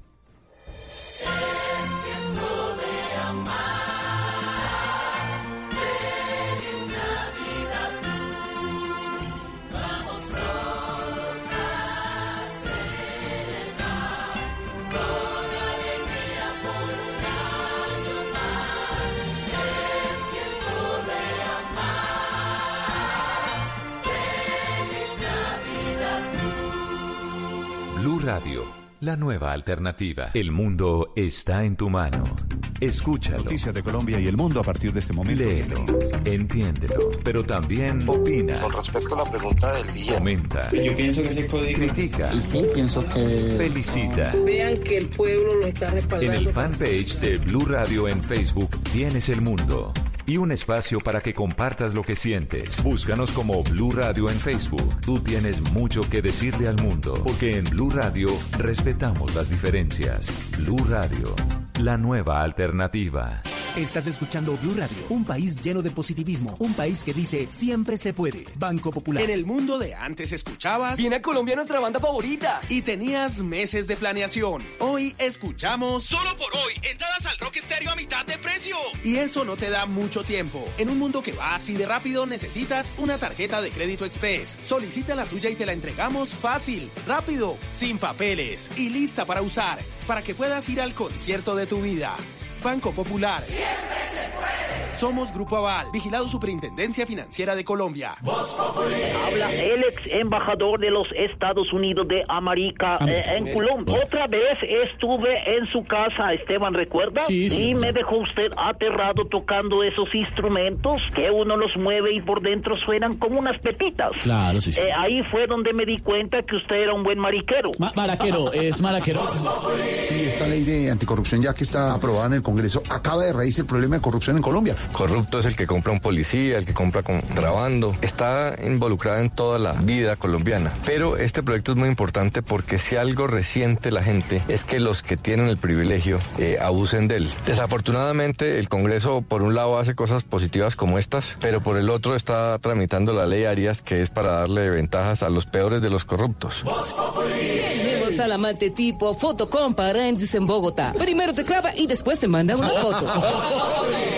¿Qué se requiere para una buena conversación? Un buen tema, un buen ambiente, buenos interlocutores, preguntarle a los que saben y dejar que todos expresen su opinión. Cada noche encontraremos los ingredientes necesarios para las mejores conversaciones en Bla Bla Blue. La manera ideal de terminar el día y comenzar uno nuevo. Bla Bla Blue. Conversaciones para gente despierta.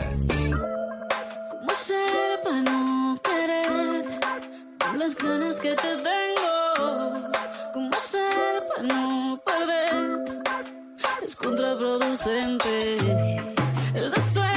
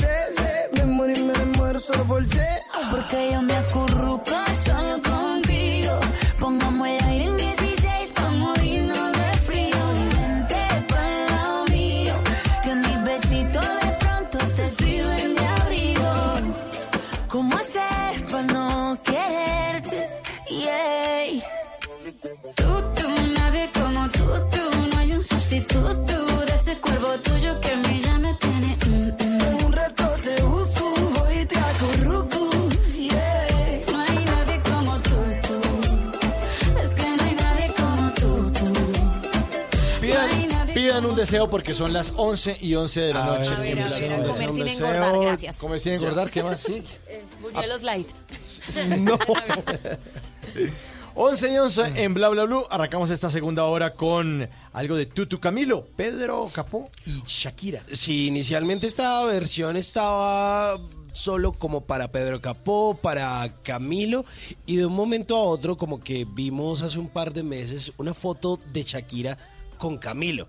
Ay, que adivinen con quién estoy, miren, tremendo artista y todo el mundo como, ah, bueno, pues chévere, ay, apoyando el talento, toda la cosa. Bueno, Camilo, un artista pues con una proyección internacional importante, no solo suena aquí en Colombia, sino en toda América Latina, eh, e incluido también pues México. Y de repente cuando dieron la sorpresa de que iban a cantar en la final de la Copa Davis y pues todo el mundo dijo como uy, uy, uy, Ututuy. ututuy, ututuy. y pues les fue muy bien Shakira que pues termina por darle un componente bien especial a esta canción que yo creo que a pesar de que hay canciones muy importantes en este 2019, este termina siendo como el año de Camilo y esta termina siendo una de las canciones más importantes del 2019. Se creció Camilo, ¿no? ¿Ya? Sí, y, ya con este, y con este tema ya se internacionalizó, Era un que es lo bonito. Era un peladito. Mm.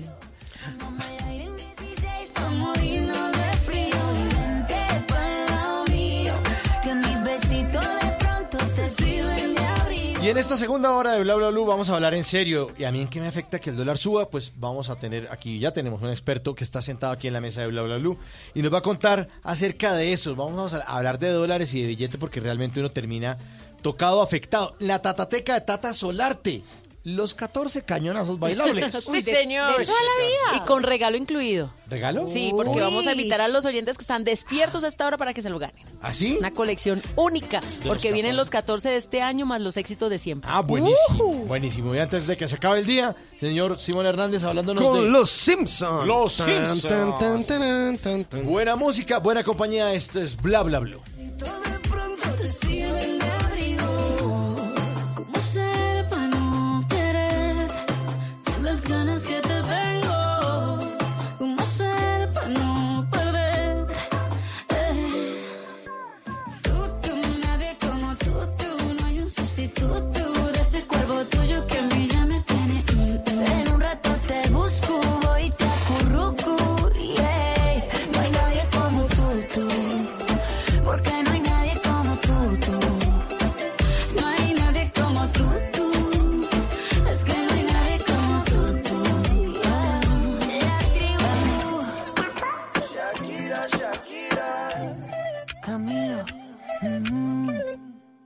Y ahora, en Bla Bla Blue, hablando en serio. 11 de la noche, 14 minutos y es momento de que hablemos en serio. Nos vamos a poner serios aquí en Bla Bla Blue, en conversaciones para gente despierta y vamos a hacernos una pregunta que tal vez a algunos se les ha pasado por la cabeza. ¿Y a mí en qué me afecta que el dólar suba? A mí qué me importa, yo no vivo en Estados Unidos. Sí, yo no trabajo en dólares. Sí, no me molesten. Sí, pues vamos a hacer una explicación bastante deshilachadita, ya que sube, baja el dólar, está fluctuando, ¿en qué nos afecta? Sí, a mí qué, todos? o qué, o qué. Pues continuamente vemos en noticias que el dólar va en aumento o que fluctúa, que se negocia con una famosa TRM que no tenemos ni idea qué significa. La Incluso, tasa representativa del mercado. Uy, estamos, Uy, estamos muy pilas. Ya me, puedo, ya me puedo ir para la No, casa. señor, ya puedo todavía retirar. no. Ah, todavía no. Incluso algunos sentimos que de verdad no nos afecta. El ciudadano a pie solo se fija en el dólar cuando sale de viaje o debe pagar en dólares o debe comprarlos. Entonces, ¿para qué estar pendiente? La semana pasada, por ejemplo, vimos que el dólar llegó a su máximo histórico de la semana pasada o antepasada, con Antepasada. 3.522 pesos 48 centavos. Uy, qué Pero- rico cuando era dos mil pesos. Uy, que a mil y punta. ¿Te que uno multiplicaba por, Por dos? dos y ya. Y ya. decía, Esas gafas, no, que vale tanto. Ah, por dos. Al día de hoy, Baratas. hoy cerró a 3.364 con tendencia a la baja. ¿Cuánto podría resistir nuestra economía con esa fluctuación, esa subida del dólar? ¿Cuánto más podría subir, por ejemplo? La histórica subida del dólar en Colombia afecta a miles de eh, está afectando no solo a Colombia, sino a miles de países debido a la guerra comercial que existe entre Estados Unidos y China. Eso, por lo menos, es lo que dicen los expertos. El decano de Economía de la Universidad Central, Eric Behar, asegura que el problema para los colombianos es sobre todo para los que tengan que pagar más por la divisa, que resulta fundamental en temas tan cotidianos como los productos importados o con los viajes. Hay que tener mucho cuidado con las compras con tarjeta de crédito en dólares y pues lo sentimos en la importancia de algunos insumos que se pagan en dólares y en algún punto puede repercutir también sobre la inflación. Si le estamos hablando en mandarín avanzado, no se preocupen porque tenemos un experto. Si ustedes quieren opinar, pueden hacerlo en nuestras redes sociales con el hashtag el dólar en bla bla blue. Yo le pondría el dolor. El- sí, más o menos, No pero es el dólar, El es el dólar, dólar. bueno. Tenemos de invitado a Wilson Sánchez, es experto en macroeconomía, economista de la Universidad Central, con estudios de especialización en finanzas y mercado de capital y mercado de capitales de la Universidad de La Sabana. Eh, tiene título de operador bursátil de la Bolsa de Valores de Colombia y magíster en finanzas de la Universidad de los Andes. Profesor Wilson Sánchez, muchas gracias por estar con nosotros. Hola, buenas noches. Bueno, profesor, vamos a ir por partes porque necesitamos que la gente normalita, la señora que nos está escuchando en este momento en Manizales, en Armenia, nos entienda. ¿Qué importancia tiene el dólar en la economía colombiana? Pues en general, pues eh, el dólar tiene una importancia bárbara para cualquier país, no solo para la economía colombiana. El dólar es la forma como yo me veo frente al mundo.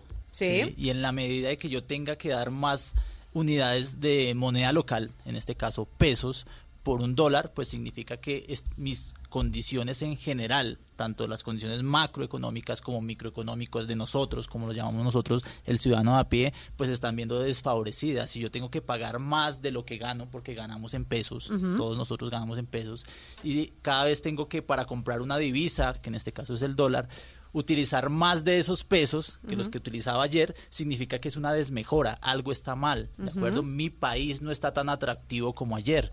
Entonces uno puede entender el dólar como un atractivo, como un estado de ánimo. Si yo estoy bien de estado de ánimo, si yo me veo reluciente, pues básicamente mi, yo voy a tener que dar muy pocas unidades de mi moneda por una moneda local. Si yo estoy mal, si la, si la gente no me percibe bien, si, el, si, el, si el mundo externo no tiene una buena percepción mía, pues yo voy a tener que esforzarme más para trascender en el ámbito, en cualquier ámbito que yo, que yo lo vea. Entonces uno lo puede como, digamos, hacer una analogía con respecto a de que cómo me veo frente al mundo, ese es el dólar para cada uno de los países. Pero eso es para los países. Lo voy a meter, me voy a meter a la pepa de una vez porque alguien que nos está escuchando va a decir, ¿y a mí qué? ¿qué me Si yo no pago en dólares.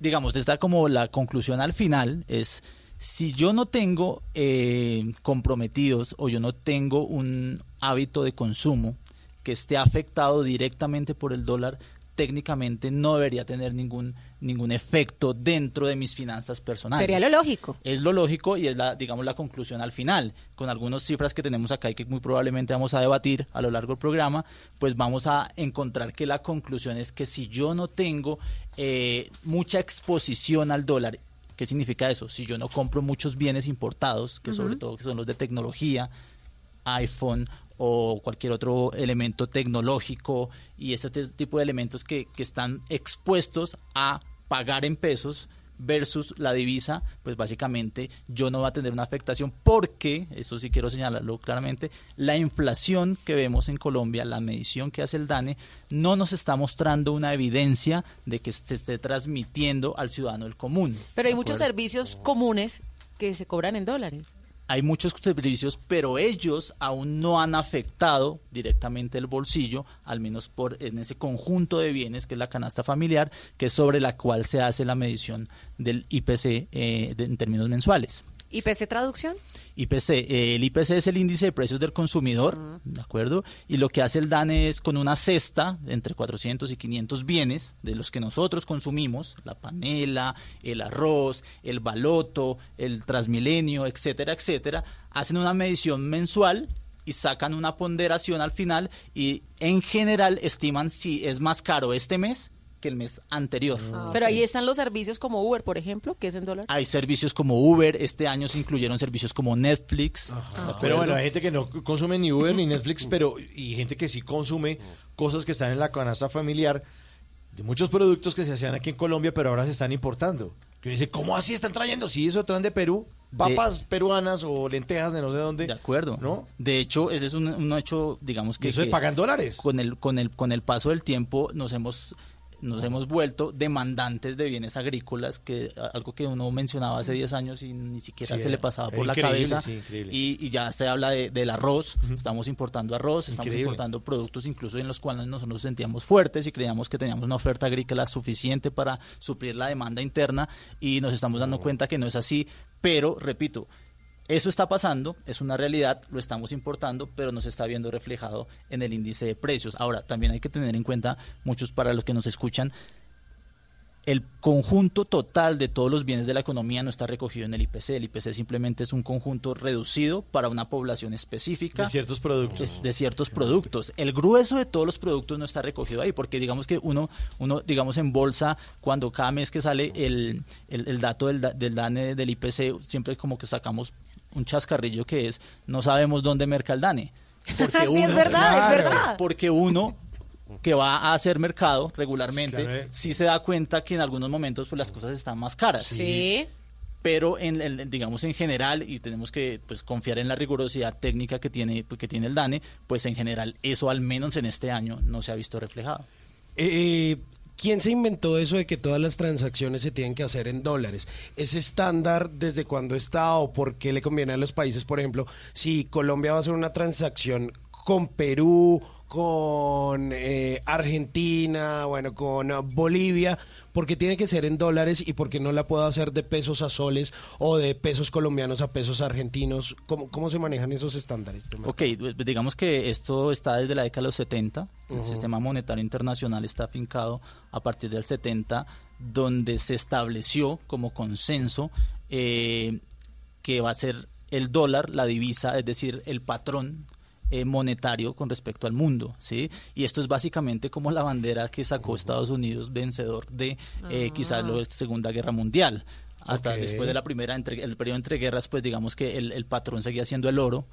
Y, y dado todos estos problemas que tuvimos a principios de los 70 con el tema de los pet- del petróleo y ese tipo de cosas, eh, se, se, se migró hacia un sistema monetario internacional que estuviera en función del dólar, pero en, últimas, pues básicamente es como, como el premio que recibió Estados Unidos porque fue el, digamos, el, el más beneficiado de todo el tema de la Primera y Segunda Guerra Mundial porque no se dio en su territorio, por todo lo que conllevó el fin de la Segunda Guerra Mundial, y a partir de los 70 tenemos el sistema monetario que está eh, en, en orden de todas las divisas tienen que cotizar con respecto a la moneda patrón, que en este caso es el dólar. Pregunta estilo tía Betty. Americano, ¿no? Sí, por favor. Tía Betty, eh, ¿es bueno comprar dólares entonces? Y tenerlos ahí guardados. En este momento. Ahorrar Este en momento. dólares. O sea, comprar dólares. ahorita.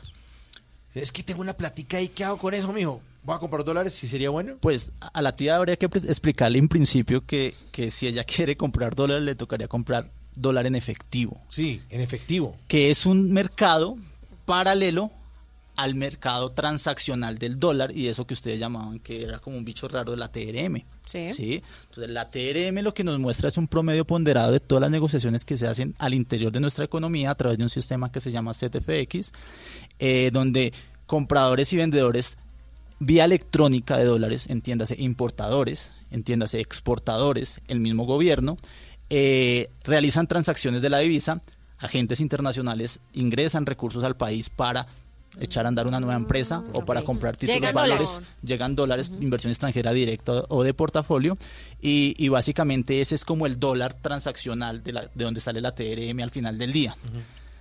Hay otro mercado que es paralelo y que es el dólar del mercado físico, que es esos recursos que están en el billete verde, literalmente, y que básicamente las casas de cambio son las encargadas de, de manejar ese mercado. Colombia, por las connotaciones que tiene de exceso de oferta de dólares, por desgraciadamente eh, esa actividad ilícita Mm. eh, del narcotráfico, pues lleva a que ese mercado siempre sea superavitario en dólares en efectivo. O sea, hay mucha plata en efectivo, mucho dólar en la en, calle. El, en la calle. Por eso es que el dólar en la calle, lo Se que se denomina... de el las lavanderías, pues. Exacto, el Sí. mercado negro es un mercado que es más barato que el mercado del CTFX o de la eh, o que, se- o que en, TRM. en- en suma lo entendemos como la TRM. Ujú. Siempre son 100, 200 pesos por debajo Sí. eh, que está y básicamente por es en Colombia una de las principales explicaciones es eh, el tema del narcotráfico y digamos esos dineros Pero ¿y qué le digo a mi tía? ¿Que si compro el dólar o no? Yo le diría a la tía es que el gol, el- si yo compro dólar esperando que mañana esté más caro, estoy haciendo una labor especulativa, ¿sí? Netamente especulativa. Esperando ahí. Esperando y teniendo la incertidumbre. El tema es que así como puede hacerlo en dólar, puede hacerlo en cualquier otro negocio que no conozca. O puede comprar en libras o en euros. o ¿no? puede Sí. comprar otra moneda dura, no importa.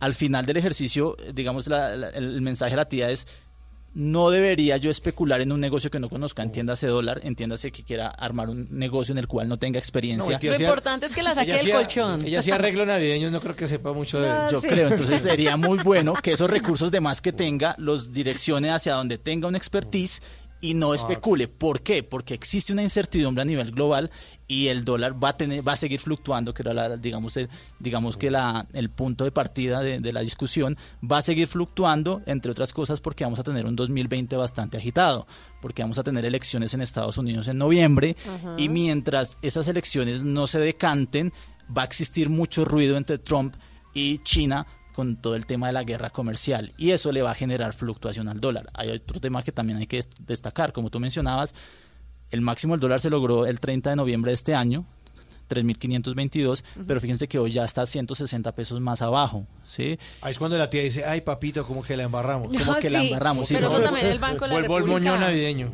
No, digamos que no, acá no ha habido in- una intervención, porque el, el Banco de la República claramente ¿Lo al tener la autoridad cambiaria puede intervenir el dólar, bien sea cuando lo vea muy alto y cuando le parezca muy bajo, y no es porque le parezca, sino porque sus estudios técnicos Sí. les, les lleva a que no es conveniente una tasa de cambio ni tan alta ni tan baja, sino en un nivel donde permita el crecimiento sostenido a largo plazo, es como el estribillo que siempre, que siempre usan, pero es verdad, eh, pero básicamente fíjense que sí se ha bajado. Entonces el ruido que tenía a finales de noviembre era el ruido de la ley de financiamiento, eran ruidos políticos y digamos que la conclusión que para cerrar esta línea yo que les quiero decir es si el dólar está caro en gran medida está caro por tema de la guerra comercial y no está caro solo acá en Colombia, sino en muchos países, sobre todo en países emergentes Latinoamérica.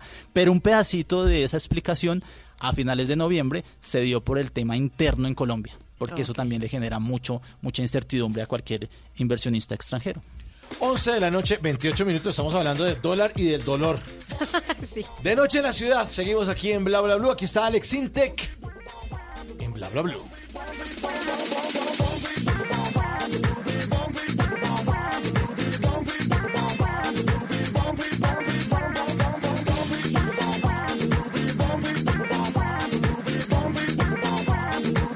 Bla bla blue. De saber que vendrías te tendría un pastel. Si te juntas conmigo te podría ir muy bien. Todos mis amigos te lo pueden decir. Y es que tarde o temprano tú y yo vamos a salir. Y luego te daré un paseo en mi Cadillac.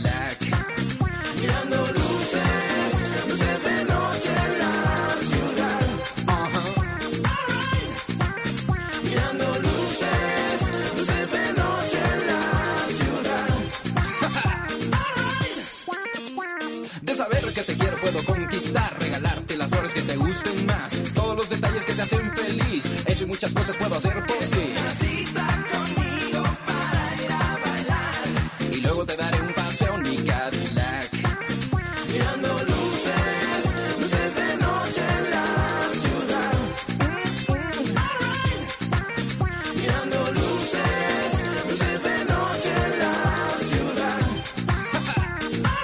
Más fuerte de lo que pensaba el segundo álbum de Alex Intec eh, como solista y que hizo parte de todo ese movimiento pop muy fuerte de este artista en los 90 junto a otras agrupaciones. En el año de 1993 salía esta canción que se llama De Noche en la Ciudad. Alex Intec en Bla Bla Blue.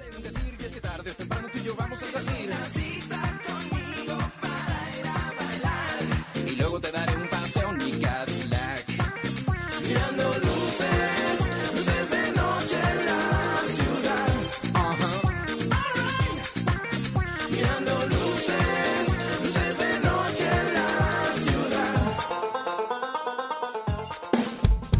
Bla bla blue.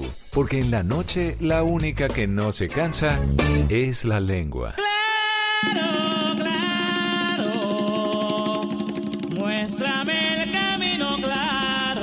la Tatateca con Tata Solarte. Estamos en diciembre, son las 11 de la noche, 30 minutos y estamos con la alegría. Muchos terminando novena porque hay novenas que se extienden. Claro, se alargan. novenas bailables. Sí, con empanadita pero que inviten, que inviten. Bueno, pero hablar de diciembre es hablar de los 14 cañonazos bailables. Ya estamos en el volumen 59. No. Cada año es una edición y es como esperadísimo por todos. Pero yo les quiero contar algo acerca de la historia de esto, que es un compilado de éxitos que son los infaltables en el fin de año.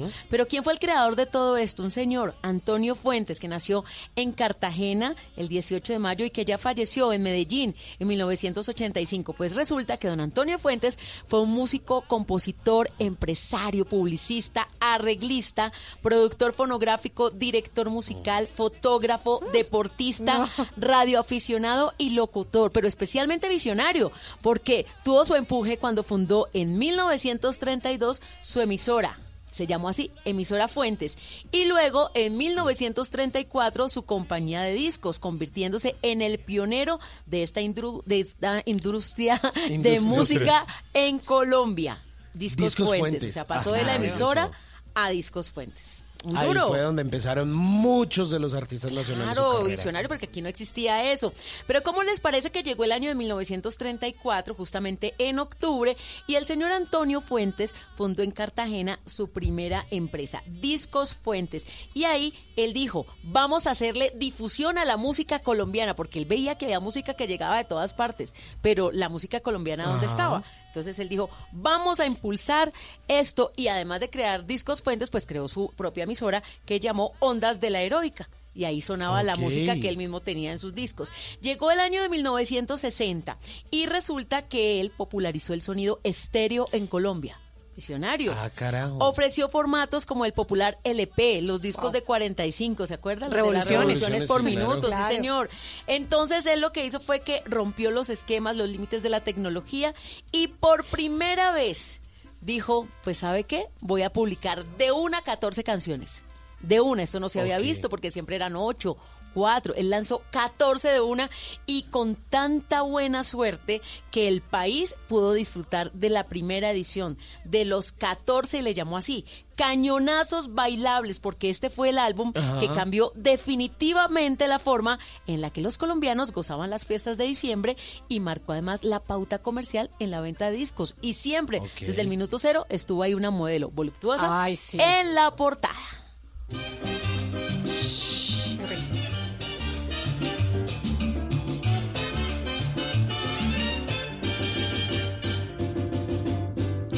Canciones como El Negro, Bembona, Mi Dios, Todo lo Debo son cañonazos de todos los tiempos, porque ya estamos en la edición número 59. Pero este señor del que les estoy hablando, el señor Fuentes, pues siguió innovando y llegó el año de 1970 y también hizo un nuevo aporte a la industria. Ingresó el popular cartucho y el cassette a la industria colombiana. Después, 17 años más adelante, implementó todo lo que se llamó el disco compacto popular CD, Sí, y la grabación digital en Colombia. Después, en Uno podía- 1900... Uno podía quemar también. ¿no? Claro, uno tenía la torrecita, ¿se acuerdan? sí, claro. En 1989 ya empezó con todo lo que tenía que ver con un estudio especializado en postproducción, en preproducción y en producción y convirtió las canciones en video. Entonces ya usted no solamente podía oírlas, sino bailarlas y verlas. Todo para los musicales de la televisión colombiana. Entonces él también fue pionero y se convirtió en la primera compañía colombiana en comercializar esos videos musicales en el popular VHS. ¿Se Ay, acuerdan? pero claro, ¿quién no tenía eso? El antes era el beta y ya uno con el VHS, eso era evolución. ¿Qué pasó en 1996? Se convirtió en la primera compañía colombiana dedicada al entretenimiento, pero empezó con su página web. Esto no lo tenía ninguna compañía de discos en Colombia. Y llegó ellos y adivinen qué era lo que más consultaba la gente en esa página web en 1996. Los 14 cañonazos. Los 14, entonces la gente Claro. empezaba, oiga, y en el año de 1954 y en el año empezó como a hacer. Ay, historia. ¿Cuáles eran las canciones más importantes de ese momento? ¿Qué pasó en el 97? Mire, se presentó el primer catálogo interactivo con CD, pero que funciona de una vez como audio y como multimedia, porque servía para el computador. Ah, sí. Entonces esto también fue una novedad. Llegó el año de 1998, les estoy hablando hace 21 años, y se inició la producción de la serie de pistas musicales, los populares karaokes. Entonces usted podía cantar Lo como mío. Amanda Miguel, si quería como Chayanne, como Enrique, como el que quisiera, porque ya estaba la pista ahí. El año 2002. Esto va avanzando muy rápido. Y empezaron los DVDs musicales Ah, claro. programando el primer DVD musical, una colección que generó para el año 2004 y ya tenía 20 títulos en el formato. Pero antes, en el 2003, se publicó el primer MP3 con los 100 grandes éxitos de Celia Cruz, La Guarachera. Fue lo primero en compilado que se hizo en Colombia y tuvo gran aceptación. Pues bueno, en el 2016 volvió el vinilo. Y llegaron los 14 cañonazos, pero en ese formato, no solamente en CD, sino en vinilo, otra vez la sensación después de tantos años. Bueno, llega ahora el año 2018 y entonces ya la gente no está consumiendo tanto el CD, que el DVD, que el vinilo, sino la USB. Claro. Entonces, ahora los 14 cañonazos vienen con USB. Pero llegó el año 2019, que es en el que estamos, y reinventaron, o mejor dicho, incorporaron mejor la realidad aumentada. ¿Qué? Y eso ¿Cómo es lo que eso? les vamos a regalar el día de Pero hoy. eso, ¿cómo es? Pónganle ¿Cómo cuidado lo que tengo. ¿Qué puedo hacer con ¿Sale la modelo? Sí. Póngale cuidado lo que tengo en mis manos. Resulta que en los 85 años de Discos Fuente, pues llegamos a la edición de los 59 cañonazos, 14 cañonazos bailables. Es una colección que viene con calendario. Y en el calendario, pues está en la portada, obviamente, la modelo que es paisa en esta oportunidad, tradicionalmente.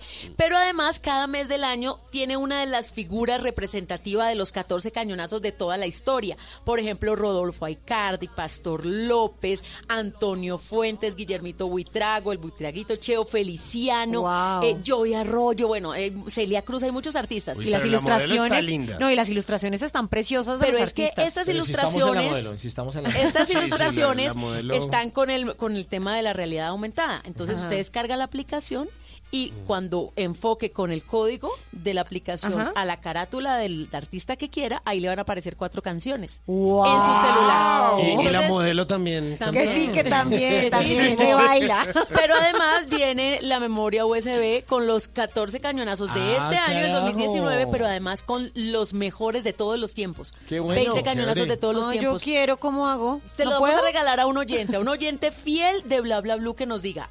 Vamos a hacer tres preguntas. La primera, ¿quiénes conforman el equipo de trabajo de Bla Bla Blue? La segunda, ¿quién fue nuestro invitado de la primera hora? Y la De hoy, tercera, sí. ¿cuál es el volumen de los cañonazos, de los 14 cañonazos de este año, del 2019? Buenísimo. Y- Ahí y- están. y- se gana todo este paquete. ¿Y dónde la responden tanto? En el WhatsApp de Tropic, en el WhatsApp. El WhatsApp de Bla nosotros. Bla Blue. Sí, en el WhatsApp. 316 316 692 5274. Pero nos tiene que poner el primero. nombre tal cual, las Sí. respuestas y además un nombre completo. Ah, ok, no puede ser Tata, sola. No, pues porque Tata vamos a dar sí. el nombre del ganador. Ah, el nombre. Sí. los dos- ya, listo, listo, listo. ¿Les quedó clara la pregunta? Otra vez repita las vez. preguntas. ¿Quiénes conforman la mesa de trabajo de Bla Bla Blue? Sí, la dos. ¿Quién fue nuestro invitado de De la hoy, primera hora, primera que, hora. que ya sabemos que es un duro de la actuación? Y en tercer lugar, el volumen de este año, del 2019, de cañonazos. los 14 cañonazos. Maravilloso. Si lo dice Está correctamente, fácil. se lleva este, Está que es un compilado espectacular. que yo aprendí. Víctor Gutiérrez y Capitán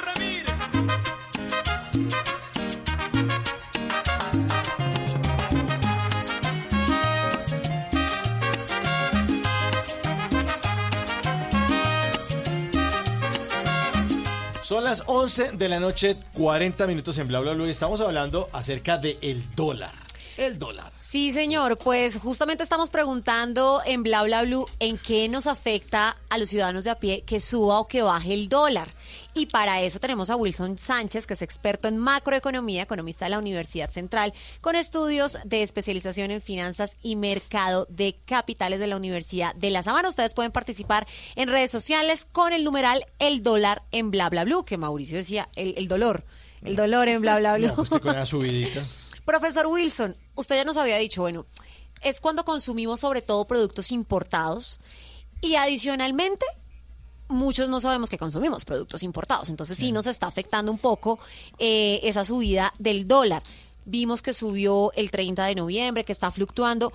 ¿Eso tendrá algún techo? ¿O puede subir lo que se le da la gana? ¿Los, los, los ciudadanos podemos estar tranquilos o hasta dónde puede subir? Bueno, pues el dólar, aunque no lo crean, tiene memoria. Y digamos que ese 3.522 que ya marcó en noviembre es un valor que en algún momento de estrés, entiéndase, ley de financiamiento, fíjense que hoy la aplazaron para mañana. Sí. Es un tema que no está claro.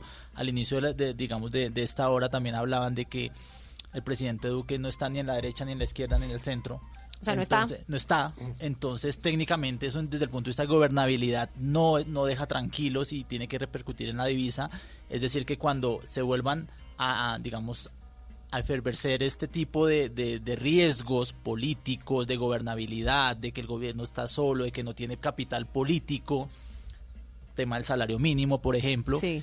va a volver a recordar ese 3.500, 3.500, 3.000, hasta incluso 3.600. Algún analista hace un par de Wow. semanas hablaba de los 4.000, pues no, siempre no faltan los alarmistas al final, pero digamos que en esos puntos, ya cuando esté cercano a este, cuando volvamos a tocar este máximo histórico de 3.520 y quizás nos vayamos en es un caso hipotético a 3.600, muy probablemente la autoridad monetaria, que es el Banco de la República, va a tener que entrar a intervenir porque ya son niveles que él ya como autoridad tiene que empezar a ejercer cierto control para que no se vaya a niveles que puedan ser perjudiciales para la economía. Eso fue lo que pasó en Argentina, que sub- subió Alberto Fernández, que va de izquierda, y el De dólar una. y los empresarios dijeron, sacar la plata de Argentina, Claro. nos vamos. Claro, Chao. porque él viene, él viene y digamos echa, echa, echa por tierra todo lo que Macri había tratado de construir y volver a Argentina al mercado financiero internacional, a, a- su tema de deuda y viene con políticas que van en contravía de ello. Le dice al Fondo Monetario Internacional, pues esa deuda que yo tenía con usted, pues que tal vez yo veré si la pago, si tengo plata la pago, si no, no.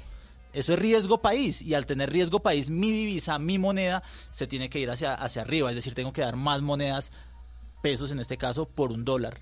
Eh, y eso es lo que se ve reflejado cuando hay riesgo político, incertidumbre política. Ahorita vemos que hoy el dólar cerró a 3.364. Le voy a hacer una pregunta de pura tía. ¿Eso es porque tenemos visita de fin de año y están entrando dólares y se está moviendo más la plata en efectivo? ¿O por qué bajó?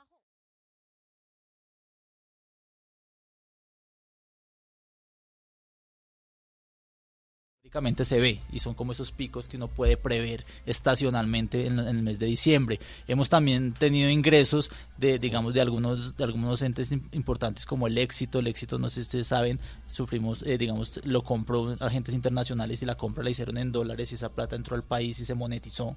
Eso es un Ujú. exceso de, de divisa al país y cuando hay exceso de algo, el precio de ello cae. Baja. Entonces, al, al existir exceso de dólares, producto de estos dos fenómenos en principio, pues básicamente Ecopetrol también ha tenido muy buenos resultados y esos, esos son recursos que también ha reintegrado a la economía y al final como que la piscina del dólar este, se llena y ese precio que es del, del, del- del- del billete verde, como lo llamamos nosotros, pues tiende a, a caer y ha sido uno de los causantes, o sea, las explicaciones por las cuales el dólar dejó ese máximo histórico de 3.500, estamos en 3.360, además porque el clima político y social también se tranquilizó. Ok, mucha gente siempre habla de, ay, ¿hasta dónde puede subir el dólar? ¿Será que el dólar va a subir? ¿De qué depende que el dólar baje? ¿Puede bajar? O sea, ¿hasta dónde podría bajar? ¿Cuál es el piso, pues? Pues digamos que a principio de año nos- los analistas hablaban de un 3100, una zona del 3100 para el cierre de año. Cada mes que le preguntaban nuevamente esa le, le reevaluaban esa pregunta, ellos iban subiendo su pronóstico. Dicen, no mentiras, 3200. claro, porque venían incorporando Mira, fenómenos económicos, fenómenos políticos, incertidumbre, guerra comercial, y tenían que, digamos, recapitular y incluir todo eso en, el- en el nuevo cálculo y les daba más arriba. Un, un sondeo que se hizo hoy habla de que los analistas creen que va a cerrar en 3.380, es decir, levemente por encima de lo que cerró hoy, 20 pesos apenas. Ajá. Y esos mismos analistas consultados hoy les preguntaron cómo ven cerrando 2020, es decir, en un año, y hablan de un 3 3.330 Ah. levemente por debajo. Eso no significa, entonces la tía podrá interpretar, entonces no va a pasar nada con el dólar porque va a estar en 3.300 No, pero es que hay fenómenos todo. el próximo año. Claro, entonces, Elecciones en lo Estados que va a Unidos, pasar la Copa es que América. posiblemente suba en algunos momentos de estrés, baje en momentos muy buenos y respondiendo a tu pregunta, para que el dólar baje tiene que haber un clima político más tranquilo. ¿sí? mayor certidumbre o mayor, digamos que, que la percepción de gobernabilidad del gobierno Duque se asiente un poco más. ¿sí? que se vea con un poco de apoyo en la bancada del gobierno para que él pueda sacar adelante cosas, eso no es claro hoy por hoy. eh, y que los, macro- los agregados macroeconómicos como el crecimiento eh, económico del país sigan siendo sólidos y este, se den por, por los lados del 3.3, 3.5 de crecimiento el próximo año. Esa mezcla de tantos factores que tienen que ser positivos harían que el dólar tienda hacia ese 3.100, 3.200 del que hablábamos hace un año. Factores políticos y económicos como el tema de encrudecimiento nuevamente de la guerra comercial, como un tema político de no gobernabilidad del gobierno, etcétera, etcétera, pues nos va a llevar a escenarios también de estrés de 3.500, pero fíjense que en, en, digamos en esos mases y menos que, que los analistas incorporan en sus modelos no están viendo un movimiento muy fuerte ni hacia arriba ni hacia abajo de cara a un año. Ok. Ah, otra pregunta de tía. Si compra en dólares, ¿se congela el precio con el que compró? Si le costó para un hotel en... Va para Aruba la tía. Eso lo compró en dólares. ¿Esa compra queda congelada en esa tasa de ese día? O en el pago. O sea, la paga como lo compras o como está el día que va a pagar la tarjeta. Exacto. El tema es que el gran parte, digamos, uno de los grandes eh, rubros que nos afectan al ciudadano de pie es el tema del turismo, si queremos salir de, de las fronteras geográficas de nuestro país y obviamente todo el tema de, de- de hoteles casi siempre se pagan con tarjeta de crédito. Ujú. Eso se difiere. Sí. Y por lo general el default es diferirlo a 24 cuotas. Cada mes el banco va a cobrarle una cantidad en dólares con respecto a la TRM que tenga cada una de esas cuotas. Es decir, que usted va a depender de las 24 Y si es a una sola cuota. Y si es una sola cuota, pues el día que vaya a pagar eh, la obligación, el día de corte de la tarjeta de crédito, a esa tasa de cambio eh, claramente le va, le va a generar el...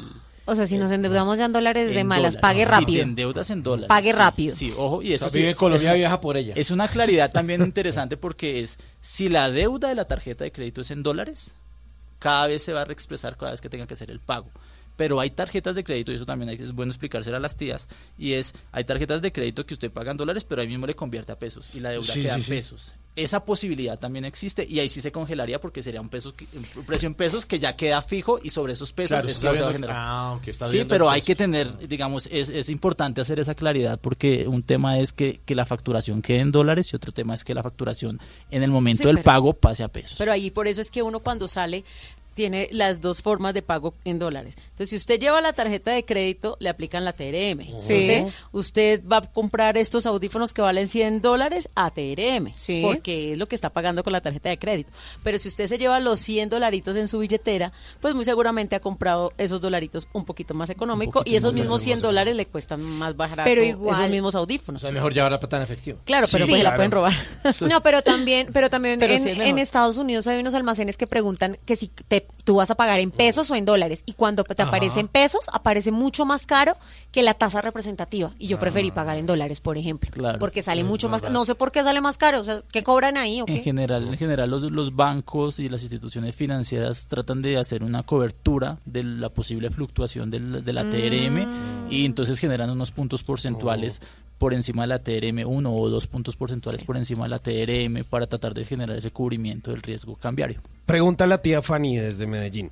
Eh, ¿cuál, ¿Cuál es la relación que tiene el petróleo con el dólar? Porque entonces siempre hemos escuchado, no, es que subió el dólar, entonces está carísimo. Bajó el dólar, pero el dólar sigue costosísimo. Eh, pero entonces como que uno siempre como que lo relacionaba como en el precio del barril, pero ahora como que el barril ni fu ni fa y el dólar de, el precio del dólar va como por otro lado. Ok, hay, digamos, es el, digamos, qué relación, la, la- pregunta se expresaría qué relación tiene el peso colombiano con el, con el, la cotización internacional Ajá. del petróleo. Colombia, y para nadie es un secreto, eh, pues nosotros dependemos, nuestras exportaciones dependen principalmente del petróleo. Entonces nuestra fuente de ingresos está atada a un factor que es el precio de ese factor que nosotros estamos exportando, que es el precio del WTI.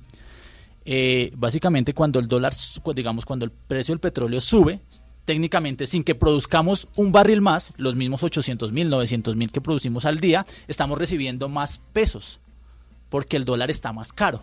Entonces estamos recibiendo vía nominal, es decir, en términos de plata, sin haber producido un solo barril más, los mismos de, que vendimos ayer, los 800 mil de ayer, los vendemos mañana, pero si el precio del WTI subió, eso es un ingreso mayor para la economía. Ese mayor ingreso de la economía es un factor positivo. Y al ser un factor positivo de nuestra economía, atado a un evento exógeno que es el precio internacional del WTI, pues genera que nuestra, pues, nuestro peso colombiano se aprecie, es decir, Ok. baje. Por eso la gran importancia desde el punto de vista económico a qué le pasa al precio del petróleo. Si el precio del petróleo vuelve a 80, el dólar con toda seguridad va a tener que ir a 3000. ¿De acuerdo? Si el precio del petróleo baja a 45, 48, como lo vimos hace un par de meses, unos 20 meses, pues técnicamente tenemos que ir a un 3.500. Pero eso va a ser por un tema económico, porque producimos 800 mil barriles y antes los multiplicábamos por 3.500, una maravilla, pero si mañana producimos los mismos 800 mil, pero los multiplicamos por 3.000, es menos Menos plata. menos plata que recibimos. Ah, Entonces, nuestra economía, al ser, al ser dependiente principalmente de este producto de exportación, Ajá. está bastante incidido la cotización de nuestra moneda a lo que le pase al WTI. Bueno, 11.51. Ya regresamos con el último bloquecito. Y con el cierre, vamos a ver ya, ya como que va a cambiar los yenes. Va Ahorita a cambiar hablamos- ese dólar que tienes del 31 de diciembre del año pasado. Libras esterlinas. Sí, vamos a ver, cambiar por... Ay, ay, ay. Lo que algún día fue noticia, hoy es historia. En Bla Bla Blue, antes de que se acabe el día.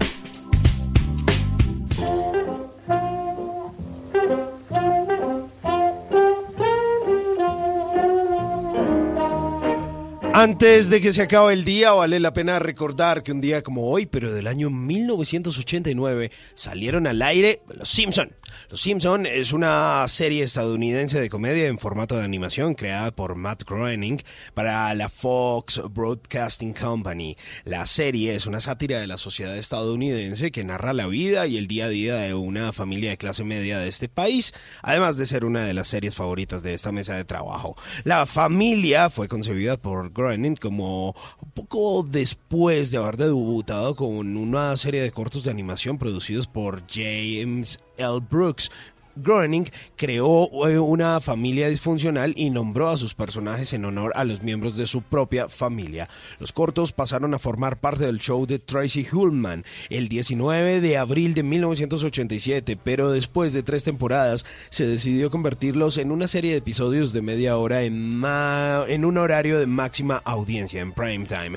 Su debut fue el 17 de diciembre de 1989 y se han emitido más de 600 episodios, habiendo finalizado ya su trigésima temporada. Los Simpson han ganado numerosos premios desde su estreno, incluyendo 33 premios Emmy. La revista Time eh, los nombró el 31 de diciembre de 1999 como la mejor serie del siglo XX y el 14 de enero del 2000 recibió una estrella en el Paseo de la Fama de Hollywood. Antes de que se acabe el día, vale la pena que se disfrute la vida como Homero, asuma los riesgos de la vida y la coja un poquito más suave. Saque el Bart o el niño que hay en usted, pero también trate de ser un poquito tan racional como Lisa y recuerde que no vives de ensalada. No vives de ensalada, no vives de ensalada.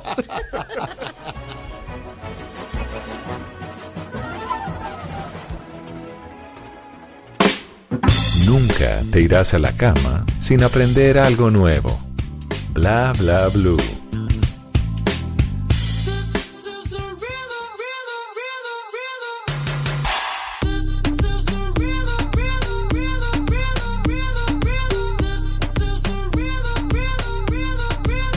Once 54 y con ese ritmo de la noche en versión 2019 vamos a, cerrar este tema entonces del dólar y vamos a dar también el, ganador de la caja de los 14 cañonazos bailables de esa colección que les prometió Tata Solarte. Ya tenemos ganador, ganadora mejor. Ah, Ganadora. ¿quién fue? Sí, ¿Quién fue? Respondió correctamente. Caro, Tata, Simón y Mauricio hacen parte de Bla Bla Blue. Nicolás Montero, invitado a la primera hora, volumen 59, los 14 cañonazos de este 2019. Lina María Murillo en Acacías Meta se lleva la colección. Ay, qué bueno. Ah, muy bien. Lina.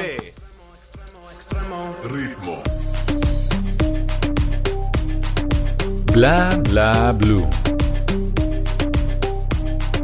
11 de la noche, 54 minutos y hoy estamos hablando para entender un poco más qué es lo que está pasando con el dólar y en qué nos afecta a nosotros y por eso tenemos al profesor Wilson Sánchez que es experto en macroeconomía, nos está deshilachando el tema y estábamos hablando de todo lo que está pasando con el dólar, las tarjetas de crédito y nos estaba diciendo que pues la, le afectaba más a la gente que tenía pues transacciones en dólares. Pero precisamente pregunto, pregunta a la tía Clemencia desde Neiva, todas las tías están activas, diciendo si no sería más fácil fortalecer el peso para no tener estas crisis con el dólar, es decir, comprando cosas colombianas o fortaleciendo la economía colombiana para que no nos, viera- no nos viéramos tan impactados. Digamos que esa es una consecuencia y digamos es más reactivo que proactivo. Siempre que la divisa sube, eh, siempre se dice que se, se, se fortalece la industria nacional. Sí. Porque no, los productos importados se vuelven más caros. Entonces, pero es una consecuencia de y no es una iniciativa. Ah. Ah, sí, es reacción. es reacción tal cual. Entonces, digamos que, y hay mucha, digamos, en este caso la tecnología, nosotros somos un país que importamos materias primas, que perdón, que exportamos materias primas Sí. e importamos tecnología.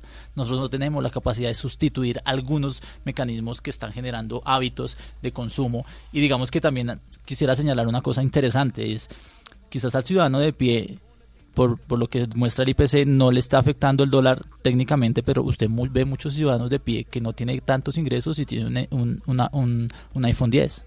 Sí. Y si sale el 11 en tres meses, Se van lo y van compran y lo compran. y se Entonces, endeudan. y va a ser más caro producto del Claro. dólar. ¿sí? Sí. Y sigue mercando el mismo, el mismo tipo de cosas, el arroz, la papa, etcétera, etcétera, pero pues tiene su, su y siguen montando en Transmilenio, pero tienen su iPhone 10 o su iPhone 11 y cada vez que salga uno más van a tratar por de, él, de sí. cambiarlo. Entonces, más todos los gadgets que tenga ese tipo de, de cosas asociadas. Entonces, fíjense que sí les impacta porque hay una sociedad de consumo que está bastante incidida sobre lo- lo- los productos de tecnología que vienen del exterior. Pregunta a la tía Nelcy, si- entonces debería uno exportar productos colombianos y que se los paguen en dólares. Eh, digamos que la, abrir, abrir el mercado y ganar más plata. la subida del dólar es un, es, una- es un efecto de competitividad internacional que tiene col- que, que tiene cualquier país. Si uno es un emprendedor y tiene una cosa de comida o Claro muebles, sí. para afuera. Claro que sí. Entonces, técnicamente, es- digamos que el apetito se vuelve mucho más asiduo al, al exportar porque va a recibir más pesos por cada dólar. Entonces las Ajá. exportaciones y el turismo son una de las industrias que se Ah, ven el favorecidas. turismo, claro, el favorecidas. turismo es acá. Claro. Claro, entonces todas las per- exacto, todas los- las personas que llegan a Cartagena, Villa traen de Leyva, traen dólares y pues básicamente eh, para ellos se les, les vuelve mucho más barato. Hablemos de un tema puntual que son las empresas de tecnología. Hoy justamente la portada del diario La República estaba con el gerente de LG en Colombia y dijo puntual, el dólar nos ha hecho perder el 10% del crecimiento este año, según LG Electronics.